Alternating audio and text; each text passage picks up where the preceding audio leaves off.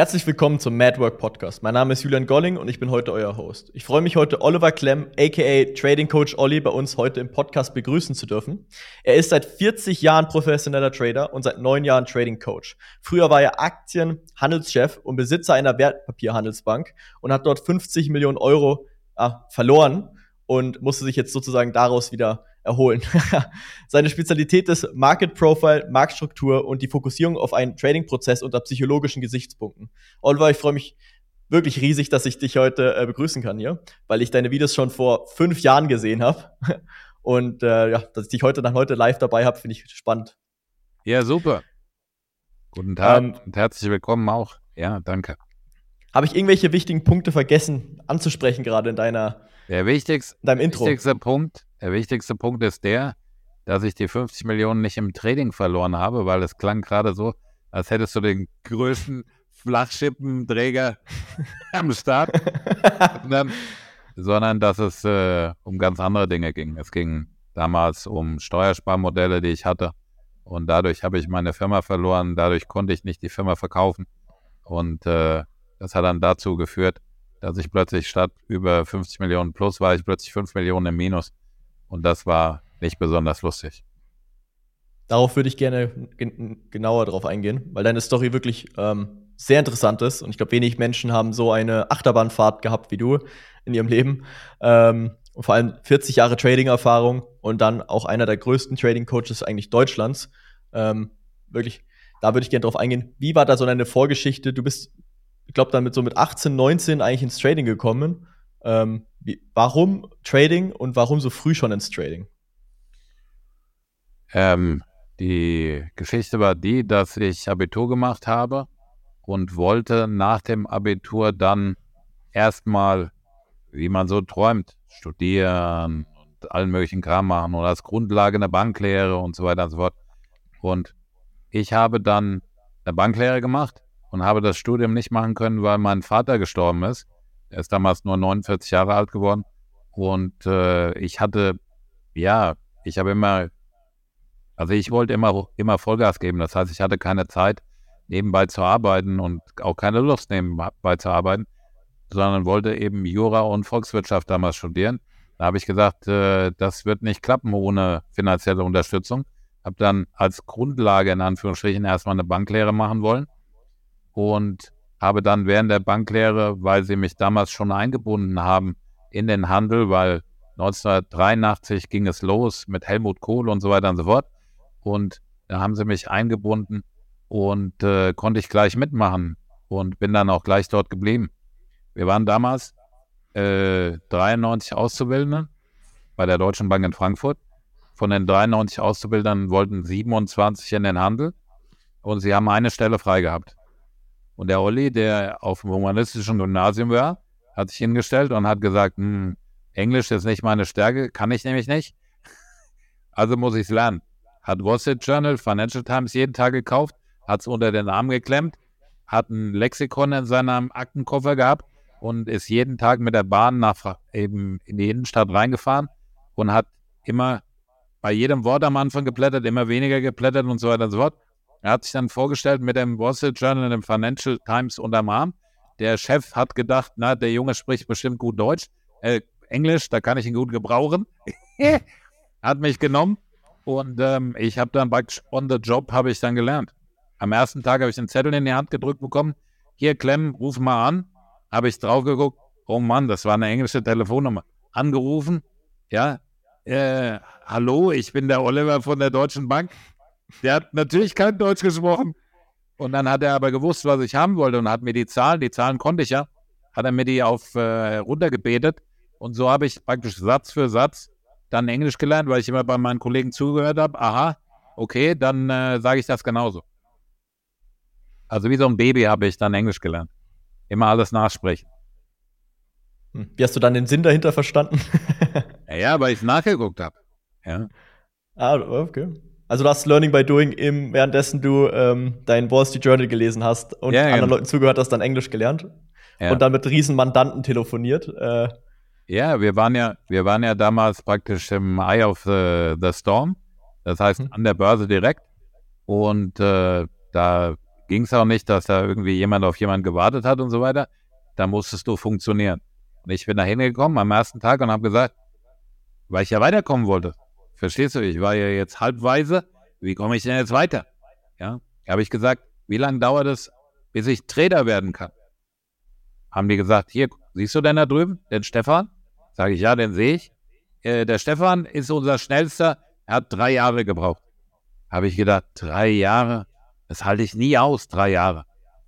Und ähm, ja, dann war ich morgens da der Erste, war abends der Letzte.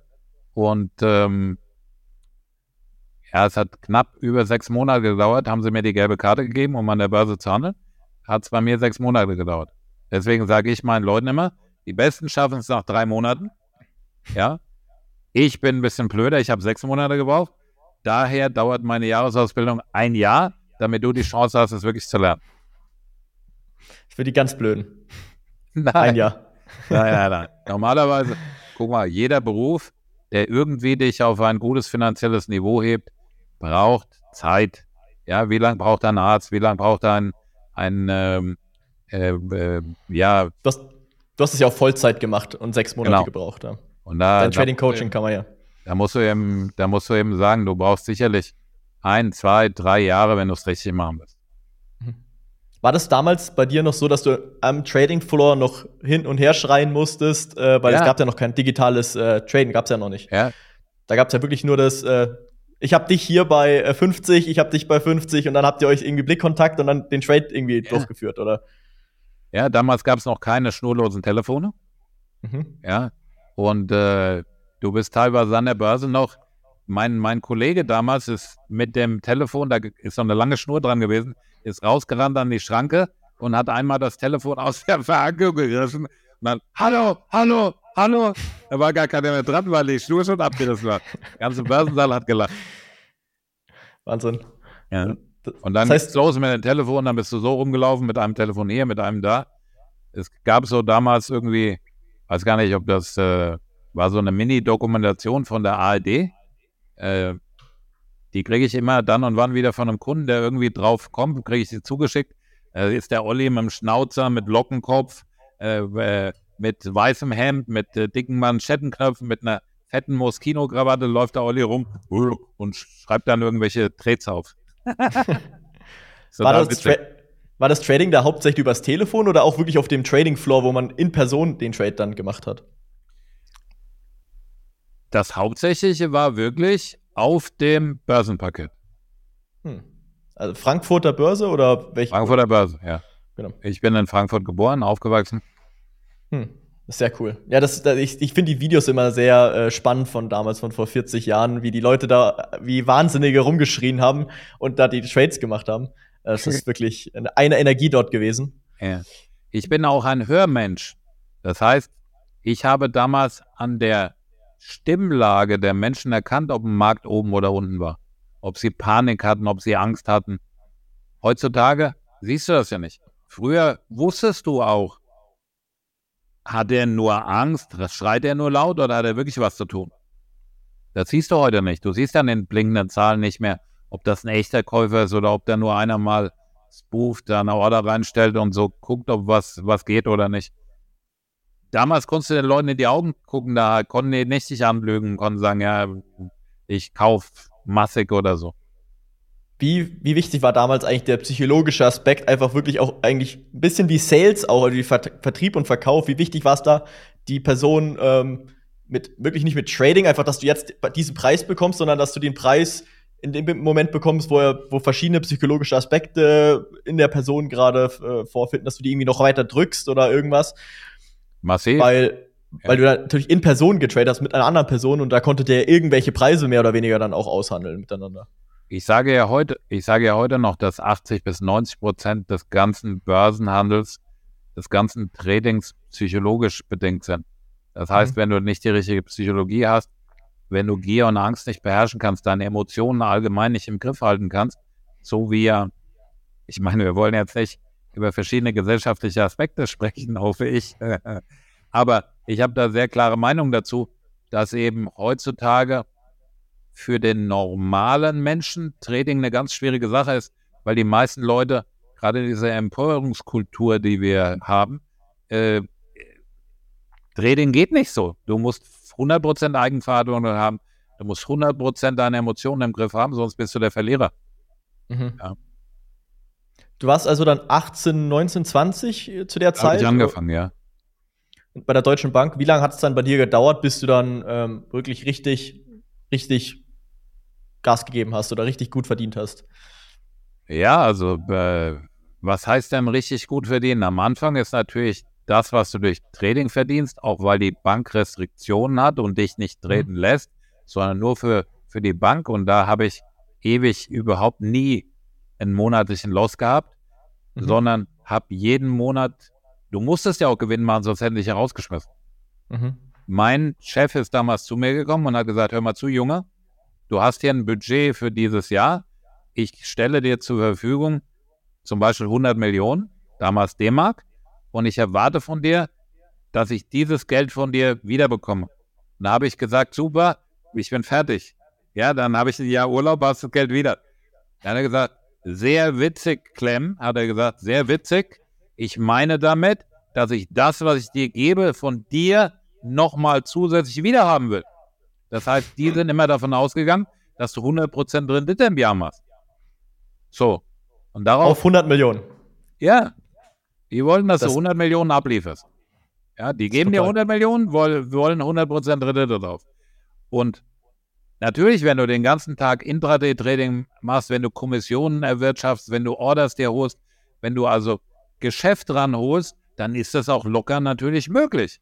Weil ich meine, welche andere Plattform hast du denn dann als, ich meine, Deutsche Bank war damals Nummer eins in Deutschland. Natürlich hast du da die Möglichkeiten gehabt, das locker zu machen. Auch als ich würde mich heute als Trader noch als absoluter Flachschipper bezeichnen. Ich habe nichts drauf gehabt damals. Ja, sondern nur einfach dadurch, dass du Deutsche Bank warst, sind die Leute zu dir gekommen, haben Geschäft mit dir gemacht.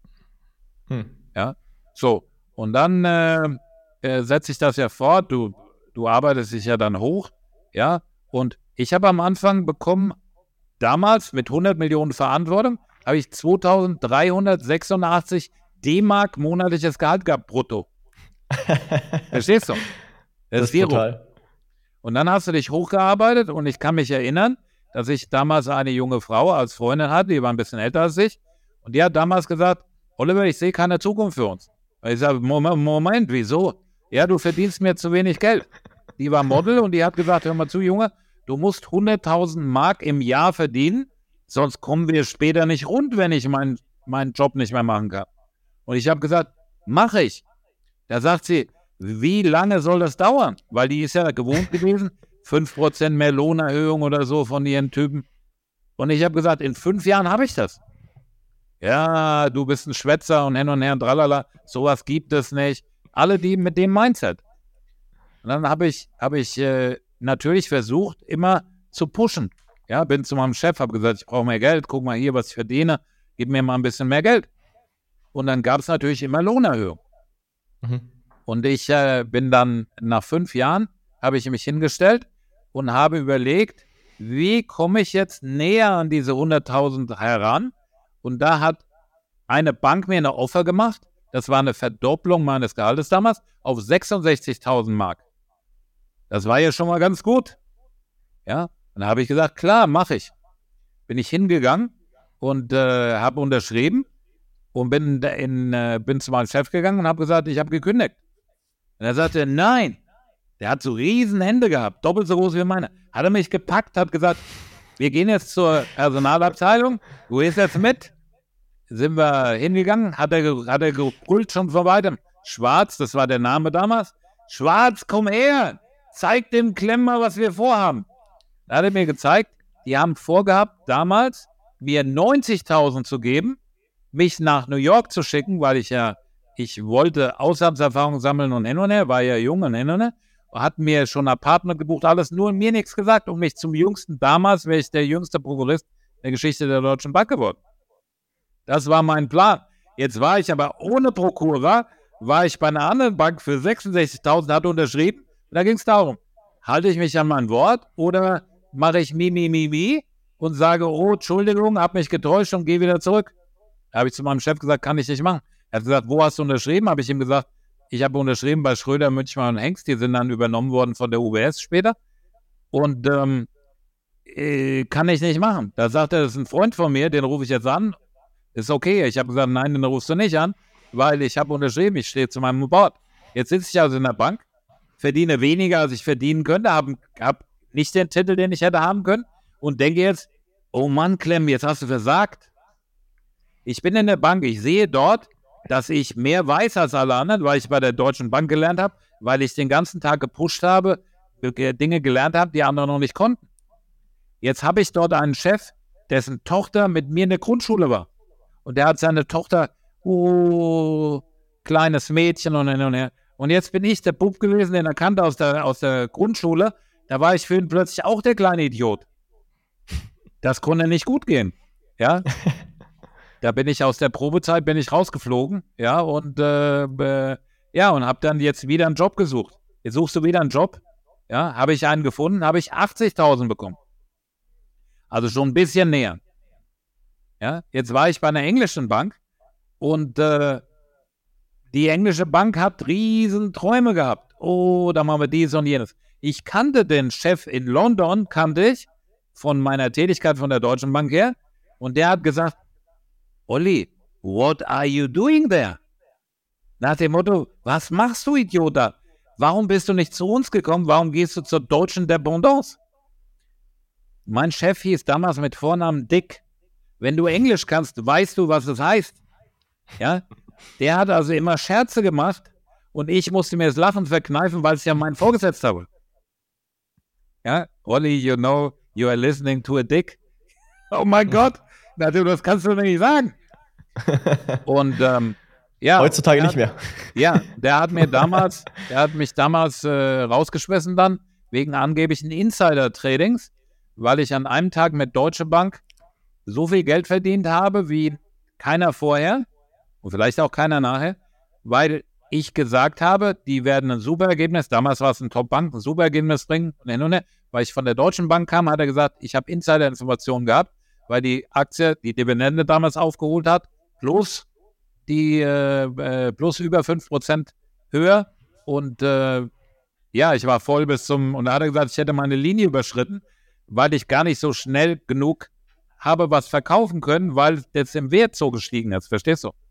Ja, ich mhm. habe also meine normale Position gekauft und wenn ich da auf Gewinn mache, ist ja nicht schlimm. Brauche ich ja nur abbauen. Ich habe ja nicht meine, meine Linie überschritten, weil mein Einkaufspreis ja drunter war. Das hat er nicht verstanden, wollte mich weghaben, weil er auch Angst hatte um seinen Job. Und äh, jetzt saß ich wieder auf der Straße. jetzt Wahnsinn. war aber damals genau Anfang 88, war dann äh, Crash in Deutschland, der DAX war unter 1000.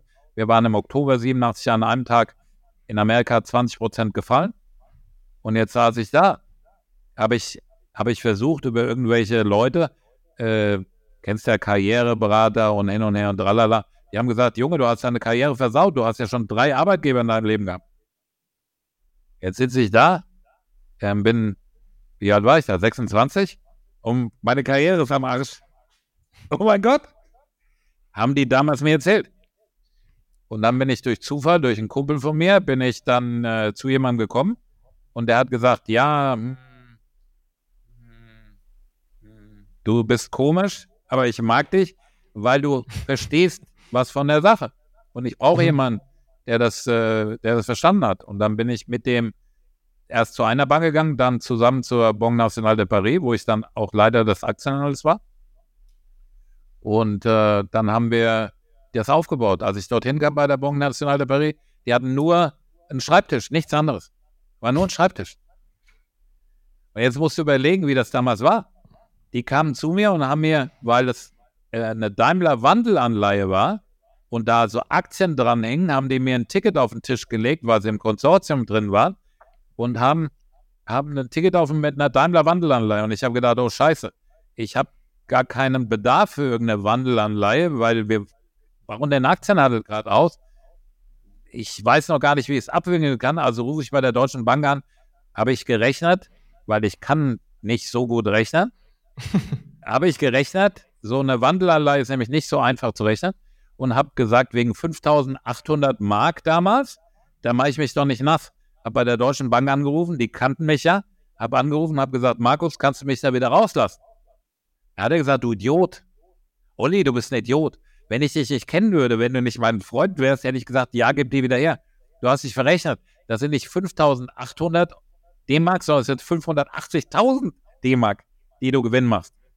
Ich sage, oh mein Gott, dafür rechne ich natürlich ab. und äh, ja, und dann haben wir, haben wir die groß gemacht. Die waren dann, ähm, die waren Nummer eins dann im, ha im Handel, größer als die Deutsche Bank im deutschen Aktienhandel. Krass, und das hast du von null auf mit dem zusammen aufgebaut mit Ja. einem Tisch sozusagen. Ja, Warum bist du eigentlich nicht zurück zur Deutschen Bank gegangen äh, nochmal? Konntest du nicht? habe ich äh, versucht, aber die, die wollten mich nicht. Oder? Ja. Obwohl haben- du der jüngste. jü- Mein Ge- Chef hat zu mir gesagt, du hast mir einmal den Rücken gekehrt. Habe ich gesagt, ja, hast du recht.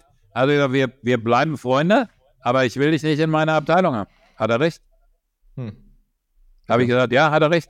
Er hat gesagt, ich habe dir damals gesagt, du kannst da raus. Habe ich gesagt, ja, das war Wort, äh, das äh, habe ich, hätte ich das Wort gebrochen gegenüber dem Mann. Ähm, er hat gesagt, du hast dich damals gegen mich entschieden. Dann bleibt das so. Habe ich gesagt, hast du recht. Okay, ja, fair. Aber ich habe mich hingestellt, habe gesagt, ich habe mich entschuldigt bei ihm, bin persönlich zu ihm hingegangen, habe gesagt, war ein Fehler von mir und habe gesagt, willst du mich wieder haben? Mir ist doch scheißegal, wie viel Gehalt du mir jetzt hast. Er hat gesagt, nein. Habe ich gesagt, gut, akzeptiere ich. Respektieren wir uns weiter, sind wir Freunde, erledigt. Warum bist du eigentlich nicht in die USA gegangen oder in ein anderes Land? Ja, also ich wollte damals, weil ich amerikanische Aktien am Anfang gemacht habe, wollte ich äh, natürlich das in Amerika machen oder deutsche Aktien in Deutschland. Mhm. Und ähm, ich war dann in einer Bank, die deutsche Aktien in Deutschland gemacht hat. Das war ja für mich okay. Hm. Ich habe dann nur für angelsächsische Kunden ein paar Schweizer, aber über 90 Prozent äh, Amerika und England Geschäft habe ich gemacht und das war dann äh, für mich die beste Möglichkeit. Weil das war mein Home Market und ich habe dann, ich war dann für die praktisch der, ich hasse das Wort Experte, aber ich war für die praktisch derjenige, das, wie sagt man, das Mikroskop für den deutschen Markt. Die haben mich praktisch mit für sie unmöglichen Dingen angerufen, mit Aktien, die sie nicht verstanden haben. Die wussten gar nicht, was das ist, wo sie gehandelt werden, wo sie außerhalb der Börse auch mal was kaufen oder verkaufen konnten. Und da war ich eben Fachmann, weil ich eben so viele Leute kannte, auch weil ich bei verschiedenen Banken eben schon war. Hm. Ich hatte dann schon ein ganz gutes Netzwerk und ja, Das heißt, du warst dann ungefähr 27, als du dann äh, das, das war dann die Wertpapierhandelsbank, äh, oder? eine. Wertpapierhandelsbank habe ich gegründet, äh, das war 1994. Und das war dann die auch, die Nee, größer war. 1994 habe ich mich selbstständig gemacht, 1997 habe ich meine Wertpapierhandelsbank gegründet. Da war ich also schon älter. Das war aber auch die, wo du jetzt gerade gemeint hast, wo ihr das von null aufgebaut habt, oder war das was Nein. anderes? Das war die Banque Nationale de Paris, das war damals die größte Bank Ah. Europas. Die war, aber Ah, okay. in, war in Deutschland nur im Devisenhandel groß. Auch Da warst du dann der Handel- Aktienhandelschef Genau. wahrscheinlich, oder? Die Ah, da hast du das dann aufbauen. Ähm, war natürlich Hauptstelle Paris. Mhm. Haben dann auch äh, eine derivative Firma aus New York gekauft für ein paar Milliarden Dollar. Äh, Mhm. Cooper Neff hießen die.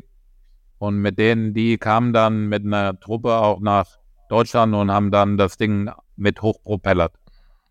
Das heißt, du hast das Department sozusagen von dieser Bank, das Aktienhandel äh, Au- Department ho- aufgebaut, aufgebaut. und die, die haben dann das benutzt als Basis, um alle wegzupushen. Hm. Sehr interessant. Und da hast, hast du dann gemeint, du hast 16 Trader, glaube ich, gemanagt, oder? Das war in meiner Bank. Ah, das war, das Die war in deiner Bank. Nationale dann. Paris war natürlich größer. Ja, in Ah, ja, meiner, in meiner Wertpapierhandelsbank habe ich 16 Trader gehabt. Ja. Das, Das war ist von jetzt, äh, 1997 bis 2004. Das heißt, du warst dann bei der, äh, wie hieß die, das ist ein französischer äh, Name, Peri? BNP. Ah, B, achso, BNP. Ah, okay, okay. BNP kenne ich. Ja. Äh, ach, okay, da, das hast du aufgebaut, sozusagen, eigentlich, den Aktienhandel Department. Ah, sehr interessant, von BNP. Die sind ja immer noch sehr, sehr groß, also immer noch einer der größten. Ja, die sind riesig. Ja. Oder die größten, ich weiß es gar nicht. Die waren schon damals riesig und das hat uns natürlich in die Karten gespielt, weil du brauchst ja immer eine bestimmte Kreditwürdigkeit, wenn du irgendwelche Geschäfte machst. Und mhm. das hast du natürlich immer gehabt, das Banque National de Paris, weil du quasi auch die, der Staat hatte da ja einen großen Anteil. Und mhm. da steht also praktisch der französische Staat hinter dir. Ah, okay. Und dann hast du das da aufgebaut. Warum bist du dann gegangen? Weil es äh, Komplikationen gab. Ich habe damals war mein Ego sehr groß und ich wollte, dass eins zu eins das umgesetzt wird, was ich gerne gehabt hätte und dass Verträge eingehalten werden, dass ich genau ans Wort gehalten wurde. Da wurde ein bisschen ähm, aus meiner Sicht nicht fair gespielt mit mir und da bin ich lieber weg.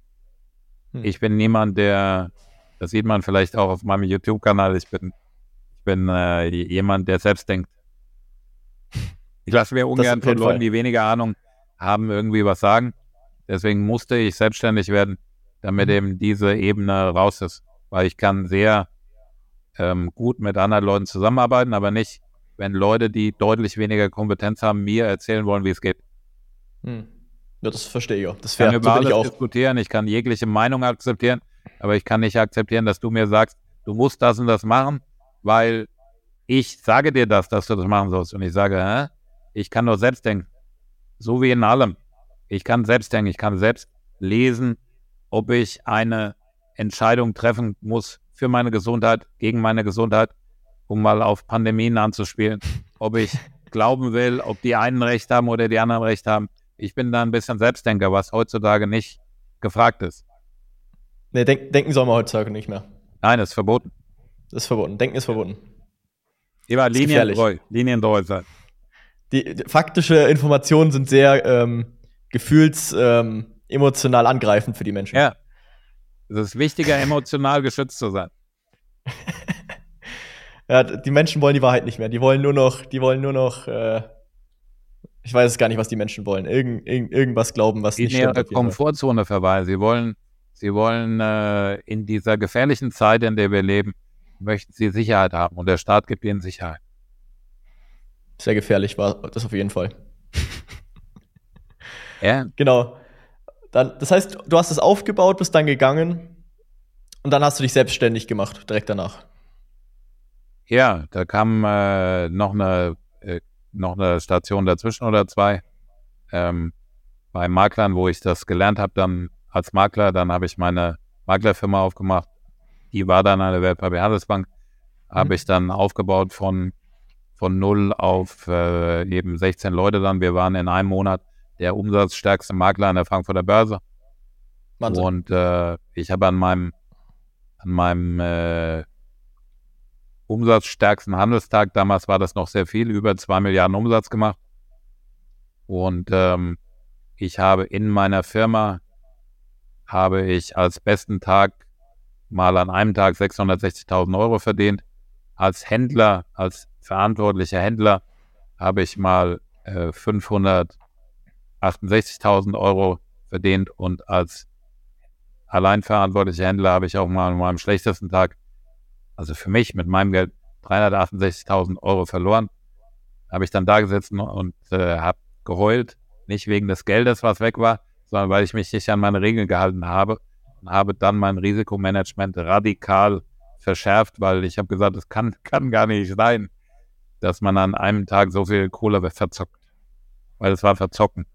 Es war nicht getradet, sondern es war ähm, eben zu viel Ego gehabt. Hat immer ich weiß, dass der Markt hier drehen muss. Nein, das weißt du nicht. Wie viel Prozent hast du da verloren von deinem Portfolio da mit diesen, bei dem Trade? Also wie viel hast du da riskiert und dann sozusagen verloren? Also das waren damals ähm,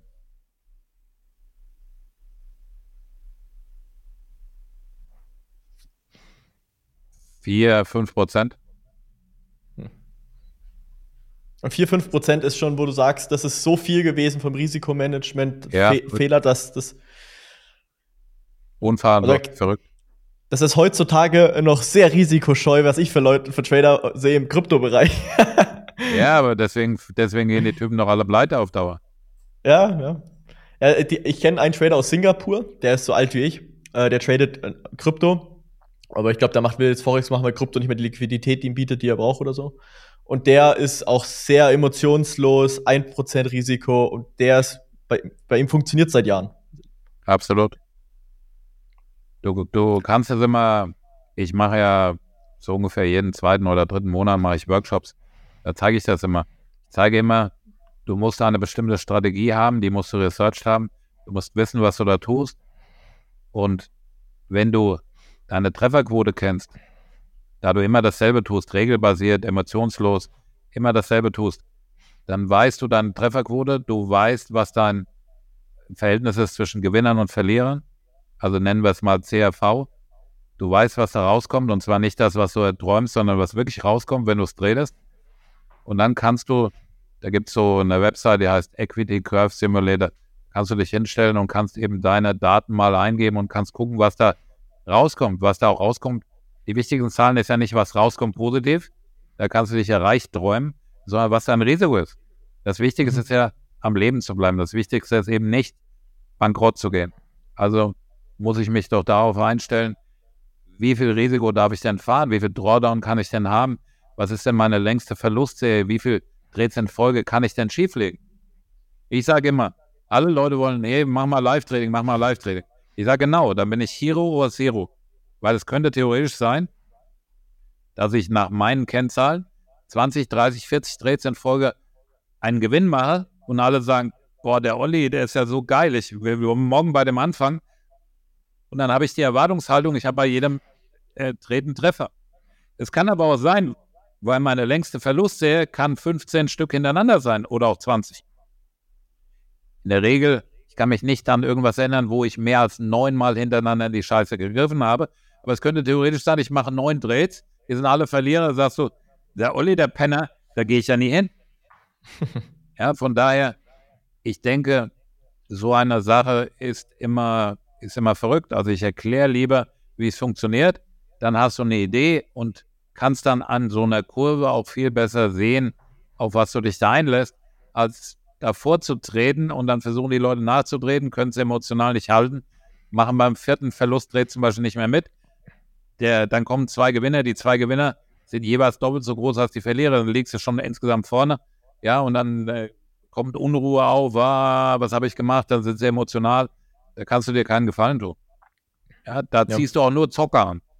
Du ziehst keine Leute an, die wirklich treten wollen, denn treten ist super langweilig, hat mit Adrenalin nichts zu tun hat mit Euphorie, Depression gar nichts zu tun. Ja. Gutes Training Aus ist super langweilig. Außer damals noch auf dem Trading Floor in Frankfurt, als jeder rumgeschrien hat. ja, aber das waren ja die Emotionen. Von den Emotionen haben ja Leute wie ich dann profitiert, dass du gesehen hast, ah, jetzt ist gut, jetzt kann ich mal was reinverkaufen gegen den Trend. Mhm. Aber heutzutage ist ja, das ist ja alles hausgemacht. Du siehst so ein paar Kerzen hin und her jagen und äh, wirst dann emotional, weil du, deswegen wird es ja, das, das ist ja diese Gamifizierung dieser ganzen Börse. Guckst die meisten Leute sind auf dem Handy, da siehst du dann irgendwelche Kerzen hin und her chatten. Ganz ehrlich, das ist vollkommen verrückt, weil das sich vollkommen falsch aufsetzt. Die wollen, dass du viel handelst, weil je mehr du handelst, desto mehr Brett bezahlst du, desto mehr Commission bezahlst du, desto mehr Geld lieferst du beim Broker ab. Mhm. Aber wenn du das richtig machst, sitzt du auch mal eine Stunde oder zwei davor, ohne irgendwas zu machen. Weil der heutige sagt ja, oh, ich habe jetzt gerade mal 30 Minuten Zeit, lass mich mal ein Dreh setzen. Das ist ja vollkommen verrückt. Ja, als ich getradet habe, da habe ich definitiv auch zu übertradet, einfach nur weil man denkt, dass jedes Setup, da ist überall ein Setup gerade, obwohl da überhaupt gar kein Setup ist. Ja. Sondern äh, man, man will einfach irgendwie drin sein im Trade und nicht einfach nur zuschauen. Man möchte permanent einfach drin sein. Ja. Diesen Adrenalin- und Dopaminschub dann bekommen. Ja, genau. Das ist genau das Problem. Diese, diese ungleiche Auszahlung, dieses ungleiche Auszahlungsprofil, das macht dich, das macht diese Addiction. Die gleichen Gehirnregionen wie beim Kokaingenuss, wie beim Glücksspiel werden beim Trading beansprucht, wenn du nicht dagegen angehst, wenn du nicht weißt, was geschieht und dagegen angehst. Du kannst wirklich süchtig werden. Das ist gefährlich. Mhm. Ja, so wie, wie Sportwetten und ja. äh, Casino etc. Ja. ja, oder irgendwelche anderen komischen Spiele, ja. Warst du eigentlich schon in so einem Market Maker Status? Das heißt, du weißt, wie. Das heißt, weil ich habe mal gehört bei diesen eher Low Float Stocks, dass dort wirklich die Market Maker alles kontrollieren können. Die rufen dann jemanden an auf einmal geht der Stock hoch, weil sie irgendwas manipulieren und können da äh, die Aktien wirklich so kontrollieren, wie sie es haben wollen. Was ist da dran? Nichts. Nichts. Weil in dem Augenblick, in dem das so wäre, würden die im Gefängnis landen. Also die Wahrheit ist nur die, dass die Market Maker in den, was du nennst, Low Float Stocks, die sind ja nicht blöde. Ja, das heißt, die setzen sich ja nicht hin und sagen, jetzt manipuliere ich den Preis mal irgendwo hin, sondern die sind angewiesen auf die großen Fische in dem Teich, nämlich die, die wirklich jetzt auch Anteile haben. Und wenn die sagen, nein, ich verkaufe da nichts mehr, haben die natürlich eine Information und machen in Anführungsstrichen die Taschen zu, also verkaufen nichts mehr. Und dadurch kommt dann so eine Bewegung zustande, wo du sagst, ey Mann, der hat es doch gewusst. Es hätte aber jeder andere auch wissen können, indem er diesen Markt beobachtet. Ja. Deswegen also, ich denke, in 90 Prozent der Fälle, mindestens 90 Prozent der Fälle, hat es nichts mit Manipulation zu tun. Das heißt für die ganzen Investoren da draußen, die jetzt vielleicht auch ein bisschen traden oder langfristig traden, du siehst immer, was die Market Maker machen. Ja, aber für die Investoren, für die seriösen Menschen da draußen, bleibt bitte von diesen Low-Float-Dingern weg, bleibt von den Penny-Stocks weg, lernt Trading, geht in liquide Werte rein. Ja, handelt, wenn ihr Aktien handelt wollt, keine Adolf Ahlers oder sowas oder eine Boss-Vorzugsaktie oder so, sondern handelt, was, was auch handelbar ist. Handelt eine Nvidia, handelt ähm, eine Tesla, handelt eine Apple, handelt eine Alphabet, handelt eine Netflix und so weiter und so fort. Handelt die dicken Schiffe. Handelt nicht irgendwie eine, oh, meine Oma hat da einen Tipp bekommen aus Kanada in Vancouver, da gibt es eine Goldmine, du übermorgen geht's los. Nein, mach das bitte nicht. Was, was hältst du von, ähm, von den Insider-Tipps oder so, diesen ganzen, ganzen, ähm, was ist Trading-Signalen ähm, und so weiter? Gar nichts. Es gibt immer mal wieder solche Tippdienste, die einen guten Run haben. So wie ich ja sage, es könnte theoretisch sein, dass die nächsten 40 Mal, wo ich einen Trade mache, ein positives Ergebnis rauskommt. Dann bin ich der Tippdienst Nummer eins, alle freuen sich wie blöde, alle sagen, oh Mann, was ein Typ. Ähm, und dann kommt wieder eine ganz normale Phase und da verzocken die Leute wieder ihr Geld. Es ist sehr oft so, dass du diese, diese Hot Stars siehst, dass sie dir unglaubliche Gewinne ähm, zeigen. Ja, oh, im letzten Jahr habe ich XY Prozent gemacht, ich bin so ein geiler Typ. Und dann plötzlich machen die den Tippdienst zu und dann kommt das depressive Video auf YouTube. Oh Mann, und ja, es tut mir leid und hin und her. Wir haben ja nur irgendwie, keine Ahnung, 10 oder 20 Prozent verloren. Ja, gut, und da sind gerade in diesen 10 oder 20 Prozent wegen Überhebelung dann viele Leute pleite gegangen. Die Wahrheit ist, wenn du wirklich was tun willst, auch für deine Altersvorsorge, gibt es zwei Wege. Der eine Weg ist, du hast lange Zeit, du bist so jung wie du zum Beispiel, dann kannst du sagen, okay, ich gucke mir an, welche Geschäftszweige sind seriös, also in Anführungsstrichen seriös, welche sind wachstumsstark da investiere ich, da kaufe ich mir Aktien, entwickle Dividendenportfolios und so weiter und so fort. Das ist die eine Sache, die ist immer gut, passt immer auf Dauer. Natürlich, weil so eine Firma produziert ja etwas. Ist ja ein Sachwert, der etwas produziert, das ist doch super. Auch wenn Inflation kommt, ist super, weil dann ist es ja in Geldeinheiten mehr wert. Also Inflation ist positiv für Sachwerte, weil die Preise ja hochgehen, allgemein. Ja, gehen ja alle Preise hoch. So. Oder wenn du weniger Zeit hast, so wie ich, ja, bist Anfang 40, okay, ich bin 59 und dann sagst du, okay, ich bin in meiner zweiten Lebenshälfte, was mache ich denn jetzt? Da ist mit Dividendenportfolio aufbauen nicht mehr so viel, sondern dann solltest du Trading lernen.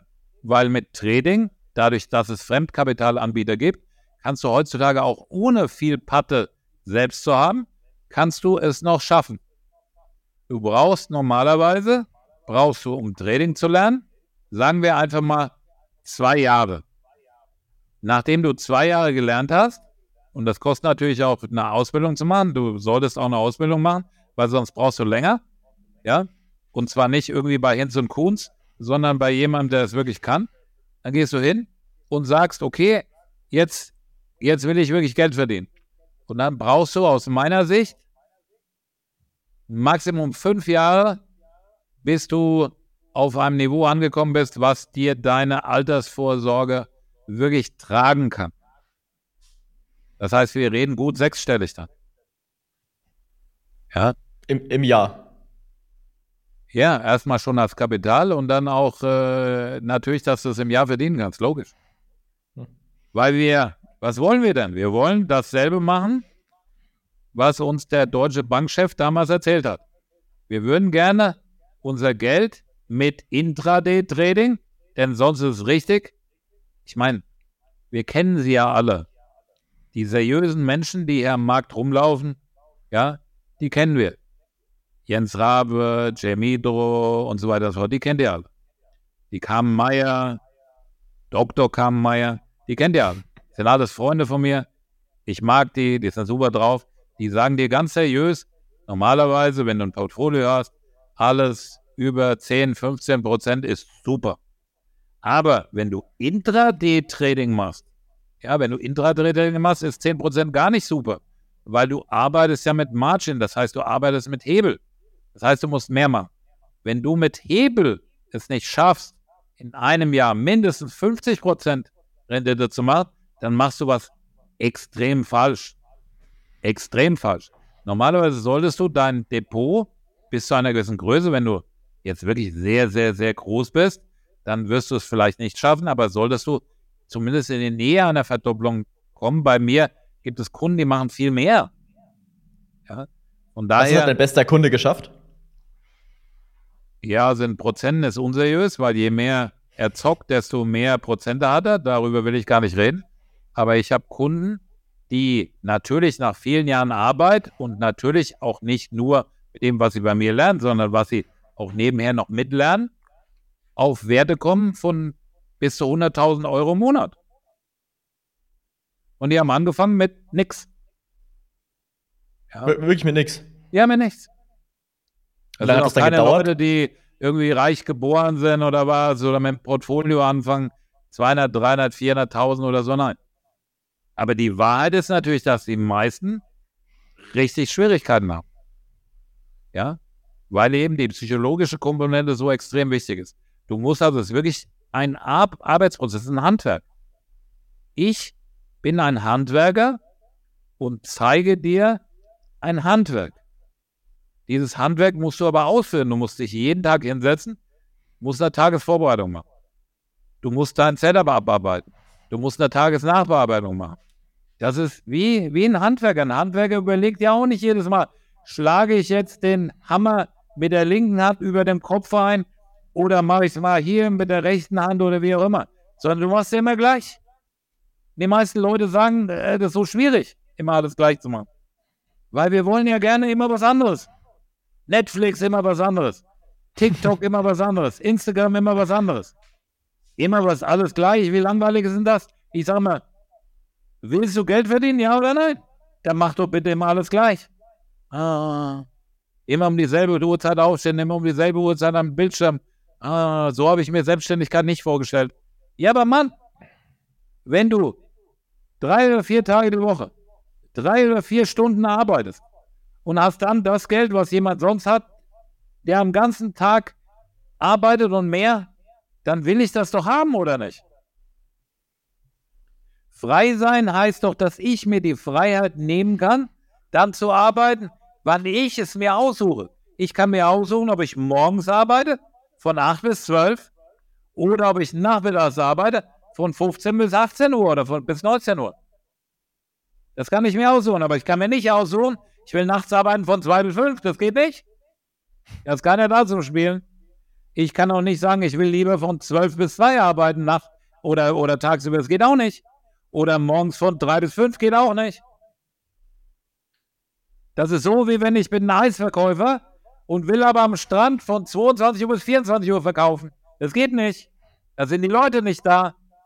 Ich brauche doch Kunden. Ja.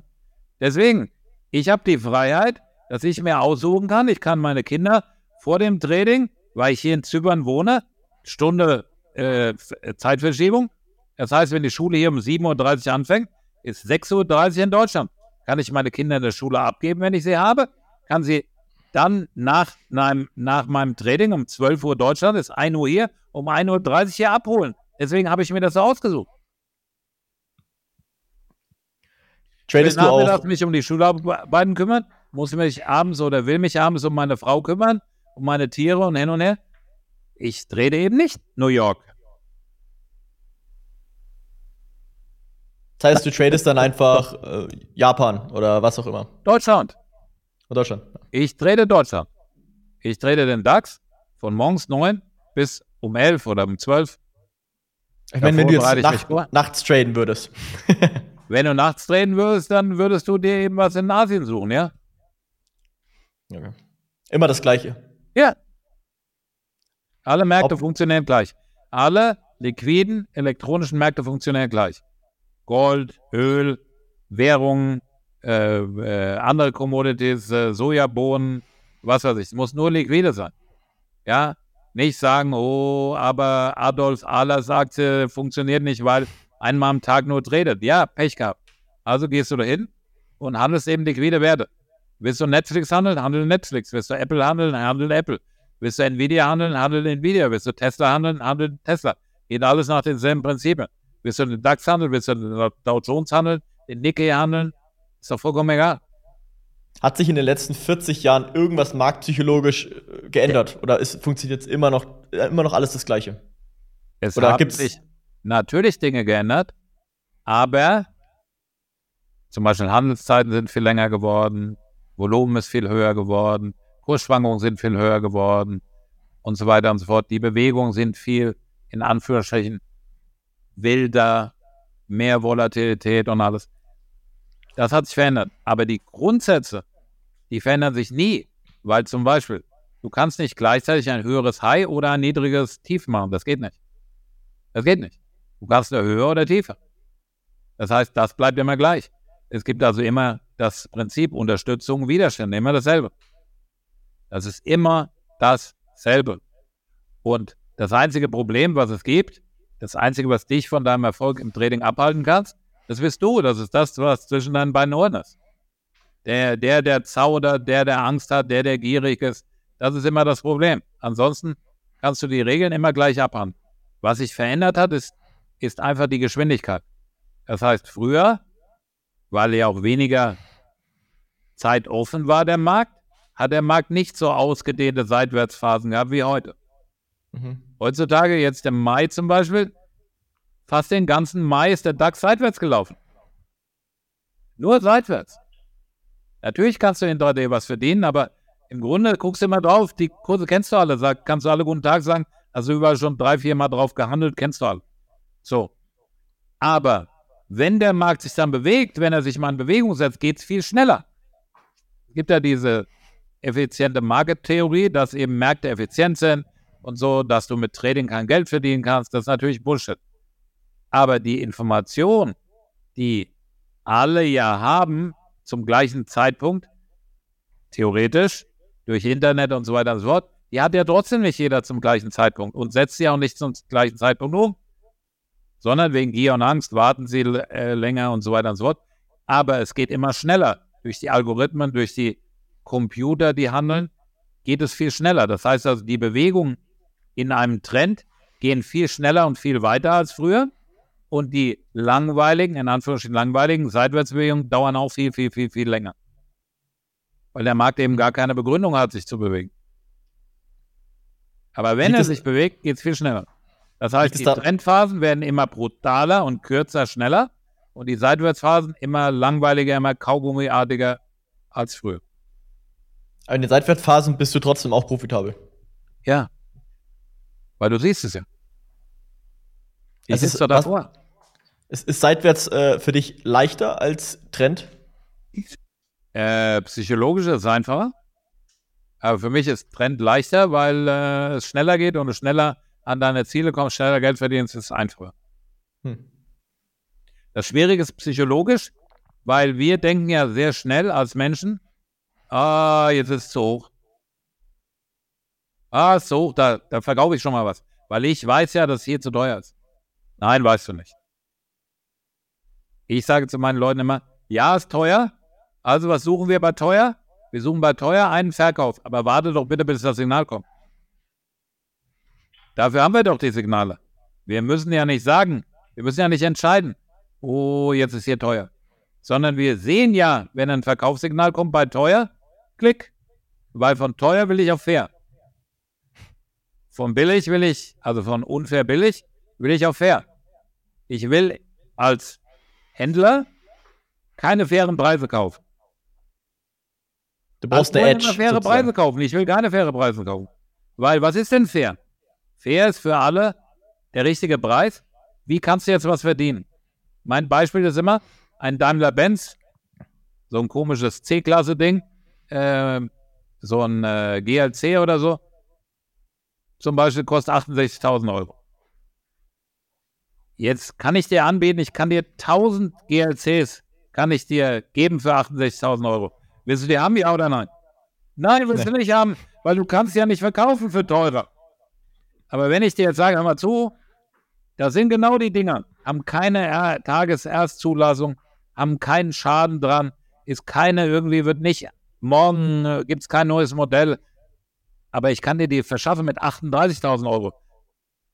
Willst du die 1000 haben, ja oder nein? Ja, ja, ja, ja, weil die verkaufe ich dir auf der Straße, finde ich Leute dafür. Ich mache da Marge, ich verkaufe den ersten, ich bin nicht gierig. Den ersten verkaufe ich mit 40.000, den zweiten mit 42.000 und so weiter und so fort. Dann irgendwann pendelt sich ein. Bei kurz unter fair, weil fair können sie ja auch zu deiner Benz gehen. Ja, so ist an der Börse. Ich bekomme ein unfair billiges Angebot. Deswegen mache ich Market Profile. Weil du kannst immer sehen. Fair, billig, teuer, kann ich immer sehen. Trend, kein Trend, kannst du alles sehen. Gehst du hin, sagst du, wow, ich kriege ein unfair billiges Angebot. Willst du das kaufen? Ja, logisch. Aber zeig mir ein Signal, zeig mir, dass er aufhört zu fallen. Jetzt hat er aufgehört zu fallen. Okay, jetzt gehe ich rein, weil es ja billig ist. Ich will auf fair. Ich will nicht auf teuer. Das ist gierig. Ich will nur auf fair. Weil faire Preise wird ja immer wieder jemand zahlen. Ja? Jetzt ist es unfair teuer. Oh mein Gott, das ist teuer. Ich suche ein Verkaufssignal. Ich warte, bis es aufhört zu steigen. Da ist das Verkaufssignal. Ich verkaufe, ich will nur fair. Ich will nur fair. Ich will nichts billig wieder. Überleg mal, es wäre genauso, wenn du sagen würdest, ich krieg den Daimler für 38.000. Hold on, hold on. Da ist einer, der mir 68.000 zahlt. Nein, ich bin gierig, ich bin gierig. Ich will, dass mir einer mehr zahlt, als bei Daimler Benz. Das wird doch nicht passieren. Oder doch? Wird doch nicht jemand kommen und sagen, oh Mann, bitte, mh, hm, du hast genau das Modell, was ich haben will. Meine Frau hat morgen, weißt du, Geburtstag, ich brauche das, sonst verlässt sie mich. Ich habe es dir versprochen, hin und her. Ich zahle dir 78, 88.000 Euro dafür. Genau, wenn das passiert, kannst du die Schlüssel nehmen, kannst sagen, bitteschön. Aber ansonsten verkaufst du das Ding doch bei fair. Und so handle ich, so äh, ist es ganz einfach erklärt. Hat das sich war gar nicht deine Frage, oder? nicht ganz, aber äh, es ist, war trotzdem gut. äh, meine Frage war einfach nur durch, ob sich durch die Trading-Bots und durch AI sich das Verhalten am Markt, weil weniger Menschen und mehr Computer handeln, extrem verändert haben. Also siehst du, wie Computer handelt, wie versus ja. wie Mensch handelt? Ja, und zwar zu meinem Vorteil, weil ich hm. jemand bin, der statistisch vorgeht dem es wichtig ist, eben der Zahlenverständnis hat und ich verstehe, wie die funktionieren und ich kann dadurch den Markt besser lesen, weil die Computer, die Algorithmen, das sind ja nur kleine Software-Teilchen Algorithmus, der macht keine Dummheiten, der denkt nicht heute, er macht das anders als morgen, der macht immer alles gleich. Das kann ich doch sehen. Ich weiß also, wenn ich was sehe, mit großer Wahrscheinlichkeit wird er jetzt das und das machen. Hm. Währenddessen bei Menschen das ja jeden Tag anders ist oh, mein Biorhythmus ist nicht, oh, es ist Vollmond, oh, wir wollen jetzt nicht, äh, ihr wisst das ja schon. Die Mädels hier wissen, aber Männer haben auch ihre Tage. Sind so, Menschen sind so, Menschen sind nicht jeden Tag gleich. Das ist auch gut so. Aber dadurch, dass immer mehr von Computern übernommen wird, weil immer mehr Menschen aufhören damit, wird es für Leute wie uns die das lernen, einfacher. Das habe ich noch nie gehört. Es wird leichter, weil Computer so vorhersehbar sind. Ja. Und weniger. Der Computer denkt doch nicht, hm, wie trickst ich denn aus? Hm. Also sind die Algorithmen gar nicht so komplex, die da eigentlich genutzt werden, sondern es ist eigentlich ziemlich simpel für dich zu sehen, was die machen. Ja, vor allen Dingen, guck mal, ähm, es gibt ja verschiedene Nachteile, wenn du so alt bist wie ich, weil ich kann nicht mehr zwölf Stunden am Markt sitzen und mich fokussieren, das kann ich nicht mehr. Aber es gibt Vorteile, weil ich zum Beispiel bin mit den Dingern aufgewachsen. Mir ist damals um die Jahrtausendwende ist mir gesagt worden, Oliver, ich schätze deine Arbeit sehr, weil ich habe ja damals Orders ausgeführt für Kunden.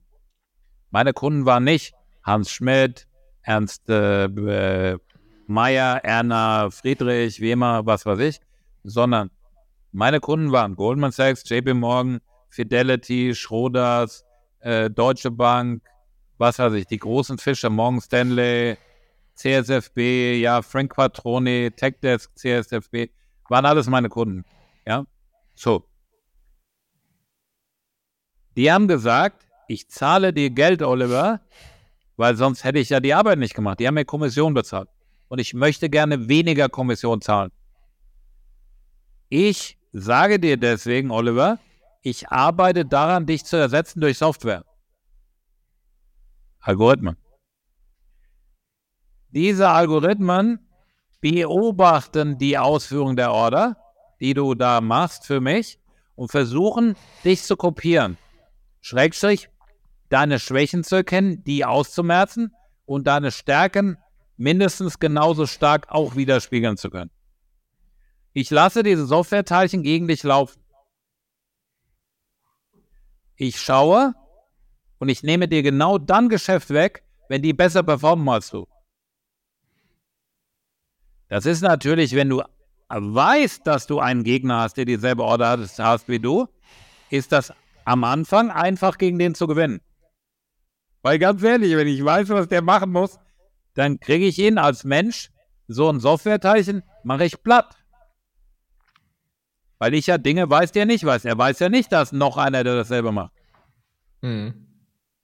Dann nach einer Zeit lernt das aber von mir und Natürlich hat er dann auch jemanden, der versucht einzuschreiten, der also dann versucht, uns beide zu spielen. Und dann wird es schwieriger. Ja, weil er dann eben Dinge macht, weil der Mensch, der die Order gibt, weiß ja nur, wie groß die Order wirklich ist. Mhm. Das heißt, vielleicht gibt er mir gar nicht dieselbe Größe, sondern verarscht mich und gibt mir nur 10%. Und ich denke aber, ich bin der Market Leader mache dann einen Fehler und er zieht mir die Hose aus. Also da gibt es verschiedene Dinge, die haben das damals angefangen und haben das perfektioniert. Inzwischen sind geschätzterweise über 80 Prozent des Handels rein elektronisch. Sind die auch alle profitabel oder die meisten? Bei den meisten geht es gar nicht darum, profitabel zu sein, weil es keine eigenen Handelsstrategien sind, sondern nur Strategien, eine Aktie zu kaufen oder einen Future zu kaufen oder zu verkaufen, weil ein Mensch die Entscheidung getroffen hat, ich möchte oder ich bekomme Geld rein als Versicherung, ich möchte so und so viel Geld anlegen, lege das ja. bitte an. Wir haben die ihre Algorithmen und versuchen nur, den fairen Preis zu schlagen. Das ist alles, was sie machen. Ah, okay. Das heißt, Deswegen fokussieren sich so viele Leute auf einen volumengewichteten Durchschnitt als Beispiel, ja, als eines der Beispiele, weil sie diesen schlagen müssen. Also den VWAP. Genau. VWAP heißt Volume Average äh, Volume Weighted Average Price. Mhm. Also Volumen gewichteter Durchschnittspreis. Und darauf basieren alle elektronischen Trader, sozusagen alle Algorithmen basieren auf den VWAP? Die versuchen, den VWAP zu schlagen. Es gibt auch andere, aber mhm. die meisten sind Order-Ausführungshilfsinstrumente, um mhm. diesen fairen Preis zu schlagen. Das heißt, die meisten sind gar keine Trading-Bots, sondern das sind eher Nein. einfach nur Einkäufer sozusagen. Einkäufer und Verkäufer, ja, genau. Order-Ausführungsmechanismen. Mhm. Trading-Bots gibt es auch, aber die meisten Trading-Bots sind aus meiner Sicht entweder Betrug Ich erkläre es auch gleich. Oder sind viele davon sind nicht profitabel? Viele davon haben äh, eine andere Performance. Äh, warum sage ich Betrug? Es gibt das Buch Flash Boys. Ja, sollte jeder mal gelesen haben. In dem Buch Flash Boys wird erklärt, was ich meine mit Betrug. Dass teilweise Dinge an der Börse erlaubt sind, wo jeder, wenn er sie wüsste, schreien würde und würde sagen, das ist ja Betrug. Weil den elektronischen Teilnehmern werden Dinge gestattet, die mir streng verboten werden. Ja. Und äh, der elektronische Teilnehmer, zum Beispiel an Börsen in Amerika, kann die Order, wenn ich zum Beispiel drücke, ich gebe ein Limit, kann das elektronische Teilchen, ich versuche es mal zu visualisieren, neben der Order herlaufen, kann sagen, oh, der will jetzt was kaufen mit 25, da stelle ich mich mal genau davor. Und zwar genau mit dem Preis. Der kann mich quasi als elektronisches Teilchen überholen. Obwohl ich zuerst gedrückt habe, stellt er sich noch vor mich. Ist unglaublich. Das heißt, er kann mich frontrannen. Und als Mensch, wenn du das machen würdest, würden sie dich ins Gefängnis sperren. Hm. Wenn man jetzt sowas elektronisch bauen würde als Privatperson, würden sie dich dann auch ins Gefängnis sperren? Ja, das ist so eine. Ja. Das heißt, es sind nur für die, für die Banken kein, oder für die. Du bist kein Matchspieler. Das heißt, nur für die großen Big Player am Markt ist es erlaubt. Die Politiker mussten auch keine Masken tragen.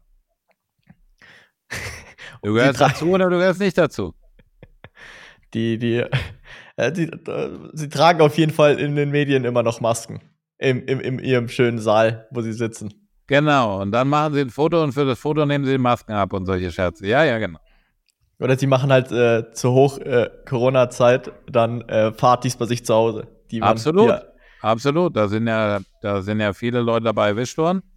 Und äh, ich meine, inzwischen darf ja auch der eine oder andere das Wort wieder in den Mund nehmen. Auch mein YouTube-Kanal äh, äh, hat darunter gelitten.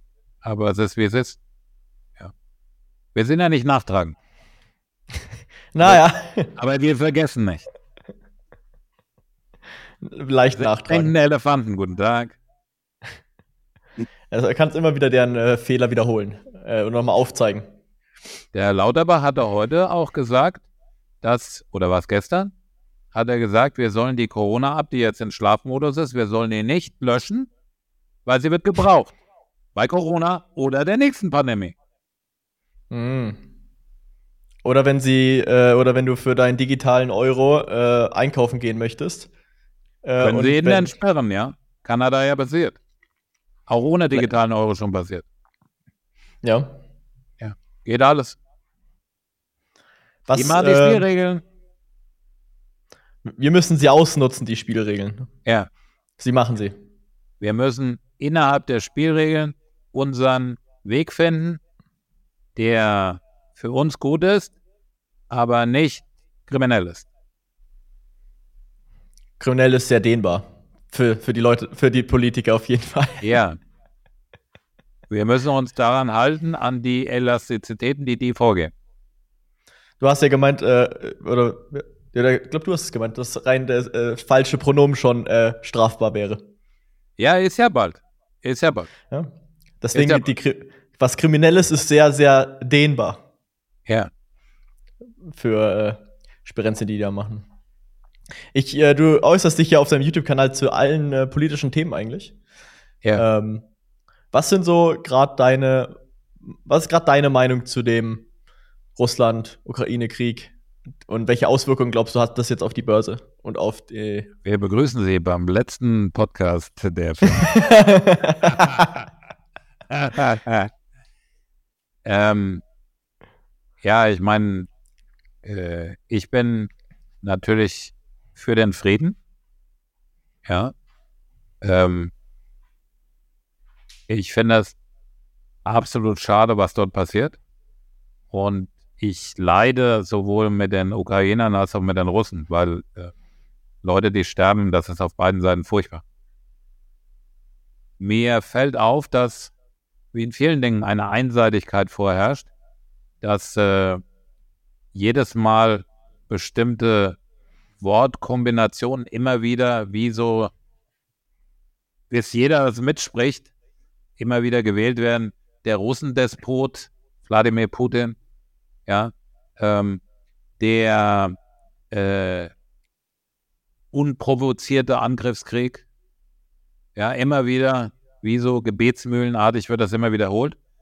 Und irgendwann glauben es vielleicht die Leute. Aber die Wahrheit ist ja die, dass es da durchaus unterschiedliche Meinungen dazu gibt.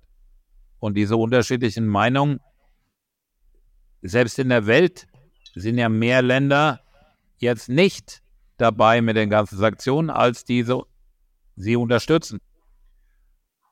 Mir geht es einfach darum, wie können wir diesen Krieg beenden. Mir geht es gar nicht darum, wer Recht hat, weil Recht haben vielleicht in ihrer Art beide. Ja? Unrecht haben wahrscheinlich beide. Und darüber zu diskutieren ist in der heutigen Zeit müßig, weil es gibt die eine Gruppe, die sagt, nee, nee, also alles, was Ukraine ist, ist super und toll. Und die anderen sagen, nee, nee, also alles, was die Russen machen, ist super und toll.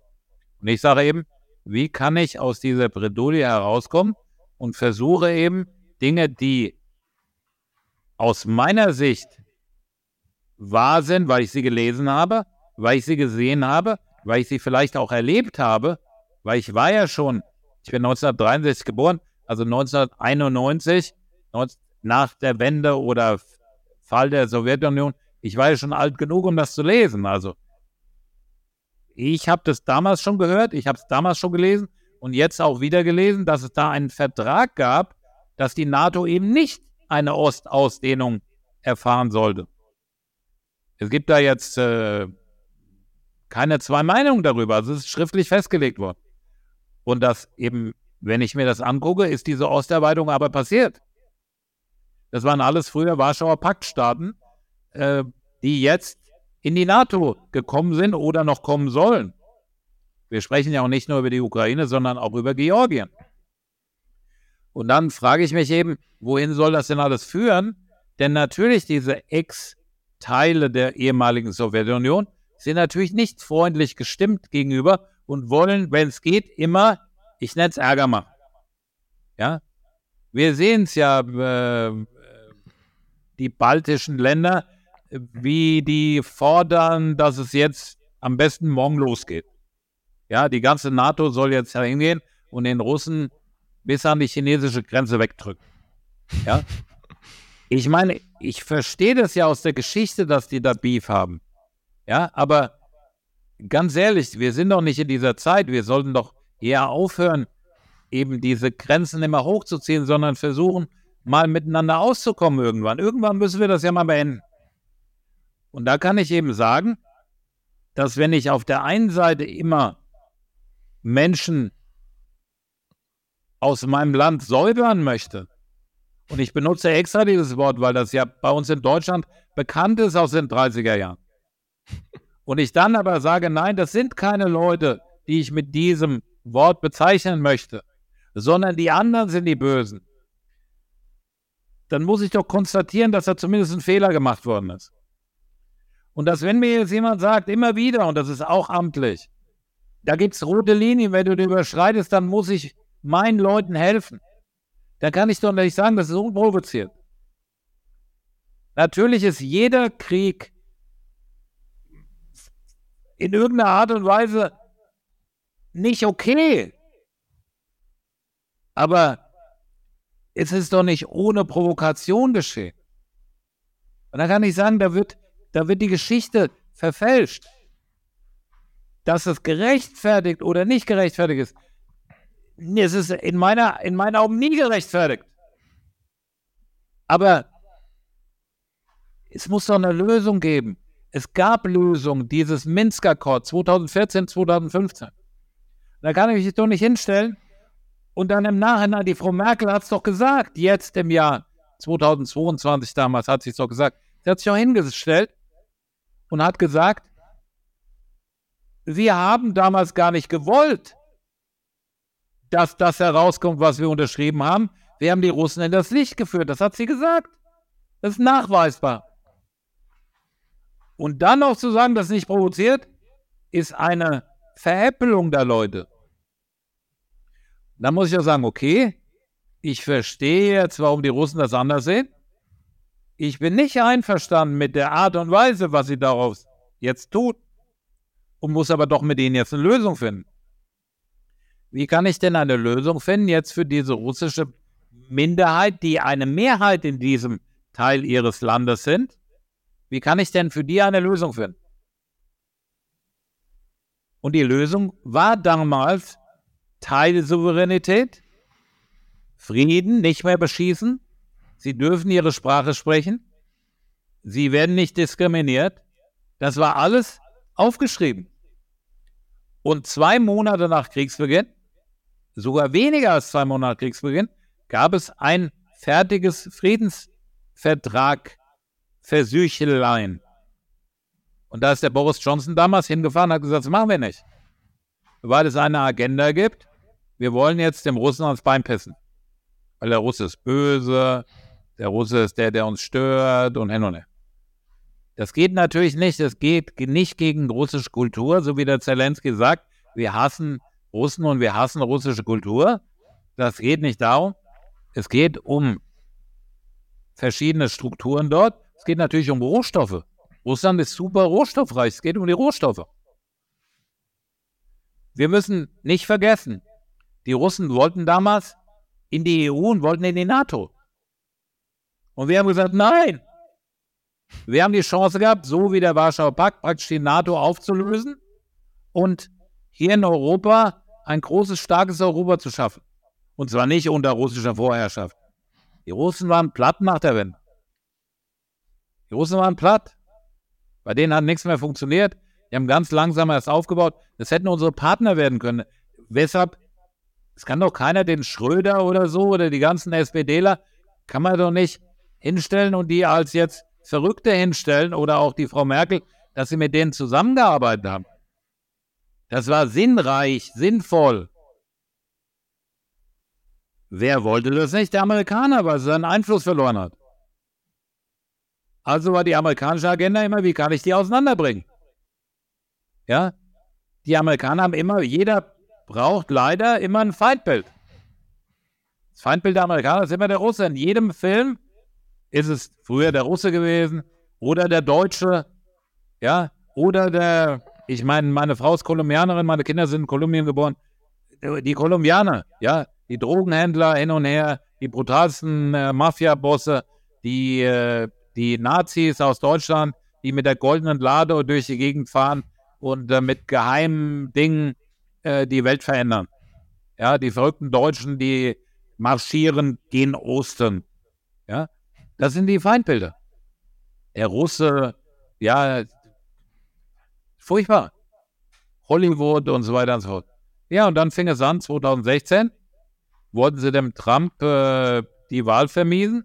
Dann fing es an, oh, Russenfreund, hin und her und tralala, russischer hin und her. Das war Hillary Clinton.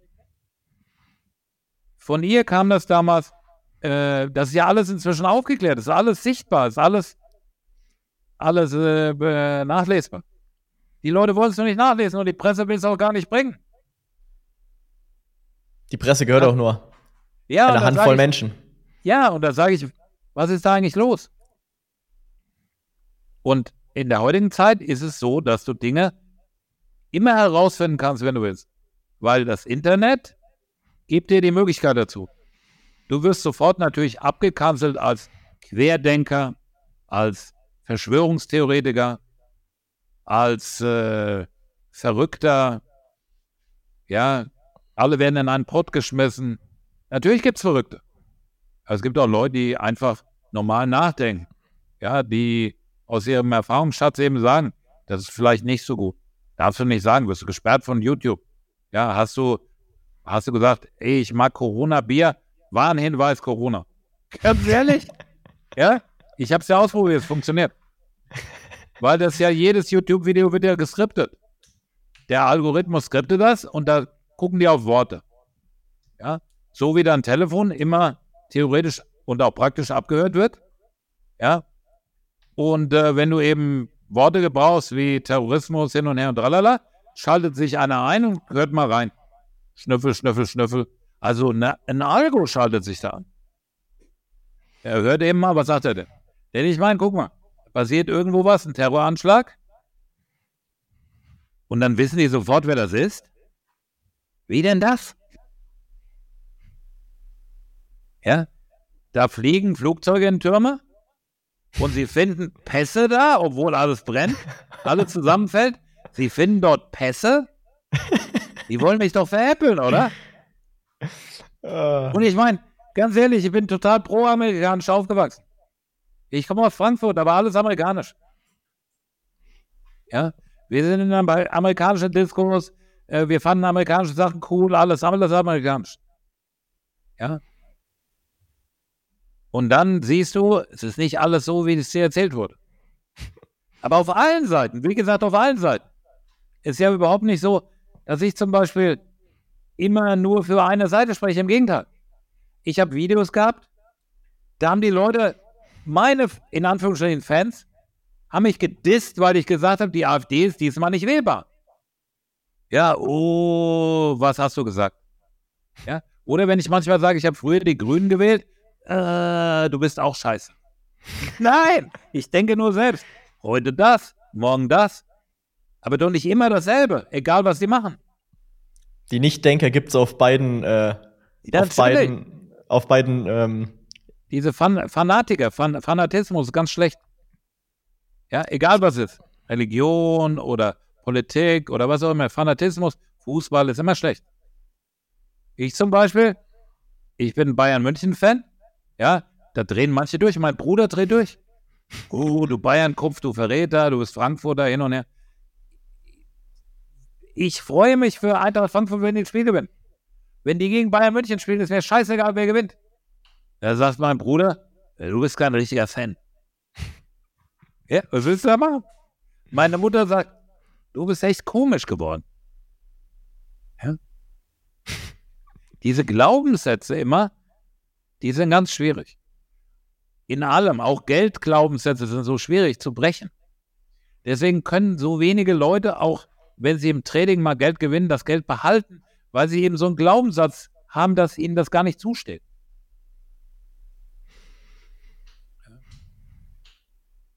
Also, wie gesagt, ich bin kein Politikfreak, aber ich kümmere mich immer drum um Sachen, die eben uns bewegen.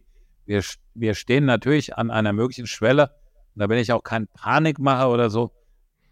Wir haben wirklich die Chance, einen dritten Weltkrieg zu provozieren, weil unsere Systematik im Moment ist ja so deutlich sichtbar. Wir kommen einen Schritt näher. Wir gucken, was der Russe macht. Russe macht nichts. Wir kommen noch einen Schritt näher. Russe macht wieder nichts. Wir kommen noch einen Schritt näher. Nach dem Motto, er hat ja bisher nicht nuklear zugeschlagen, können wir weitermachen. Oh, wir wollen keine diese Waffen, keine das Waffen, wir wollen keine Panzer, wir wollen dieses, wir wollen jenes, wir sind nicht involviert. Inzwischen weiß jeder, dass NATO-Truppen auf ukrainischem Gebiet denen beim Zielen helfen, denen äh, äh, bei allem helfen, bei der Strategie helfen, äh, die unterstützen, dass da NATO-Truppen auch kämpfen. Das weiß jeder. Jeder. Wir wissen genauso, dass alles, was da auf beiden Seiten reportet wird, falsch ist, weil sie beide lügen. Ja.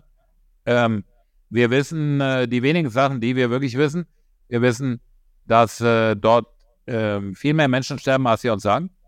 Vielmehr eine ganze ukrainische Generation wird dort getötet. Ja. Jetzt kann man sagen, die Russen, die Schweine. Weil natürlich sind es russische Soldaten, die die ukrainischen jungen Männer töten. Aber ich sage immer zu, wer schickt die ukrainischen Männer eigentlich in den Krieg? Diese armen Schweine wollen doch gar keinen Krieg. Wer schickt die da eigentlich hin?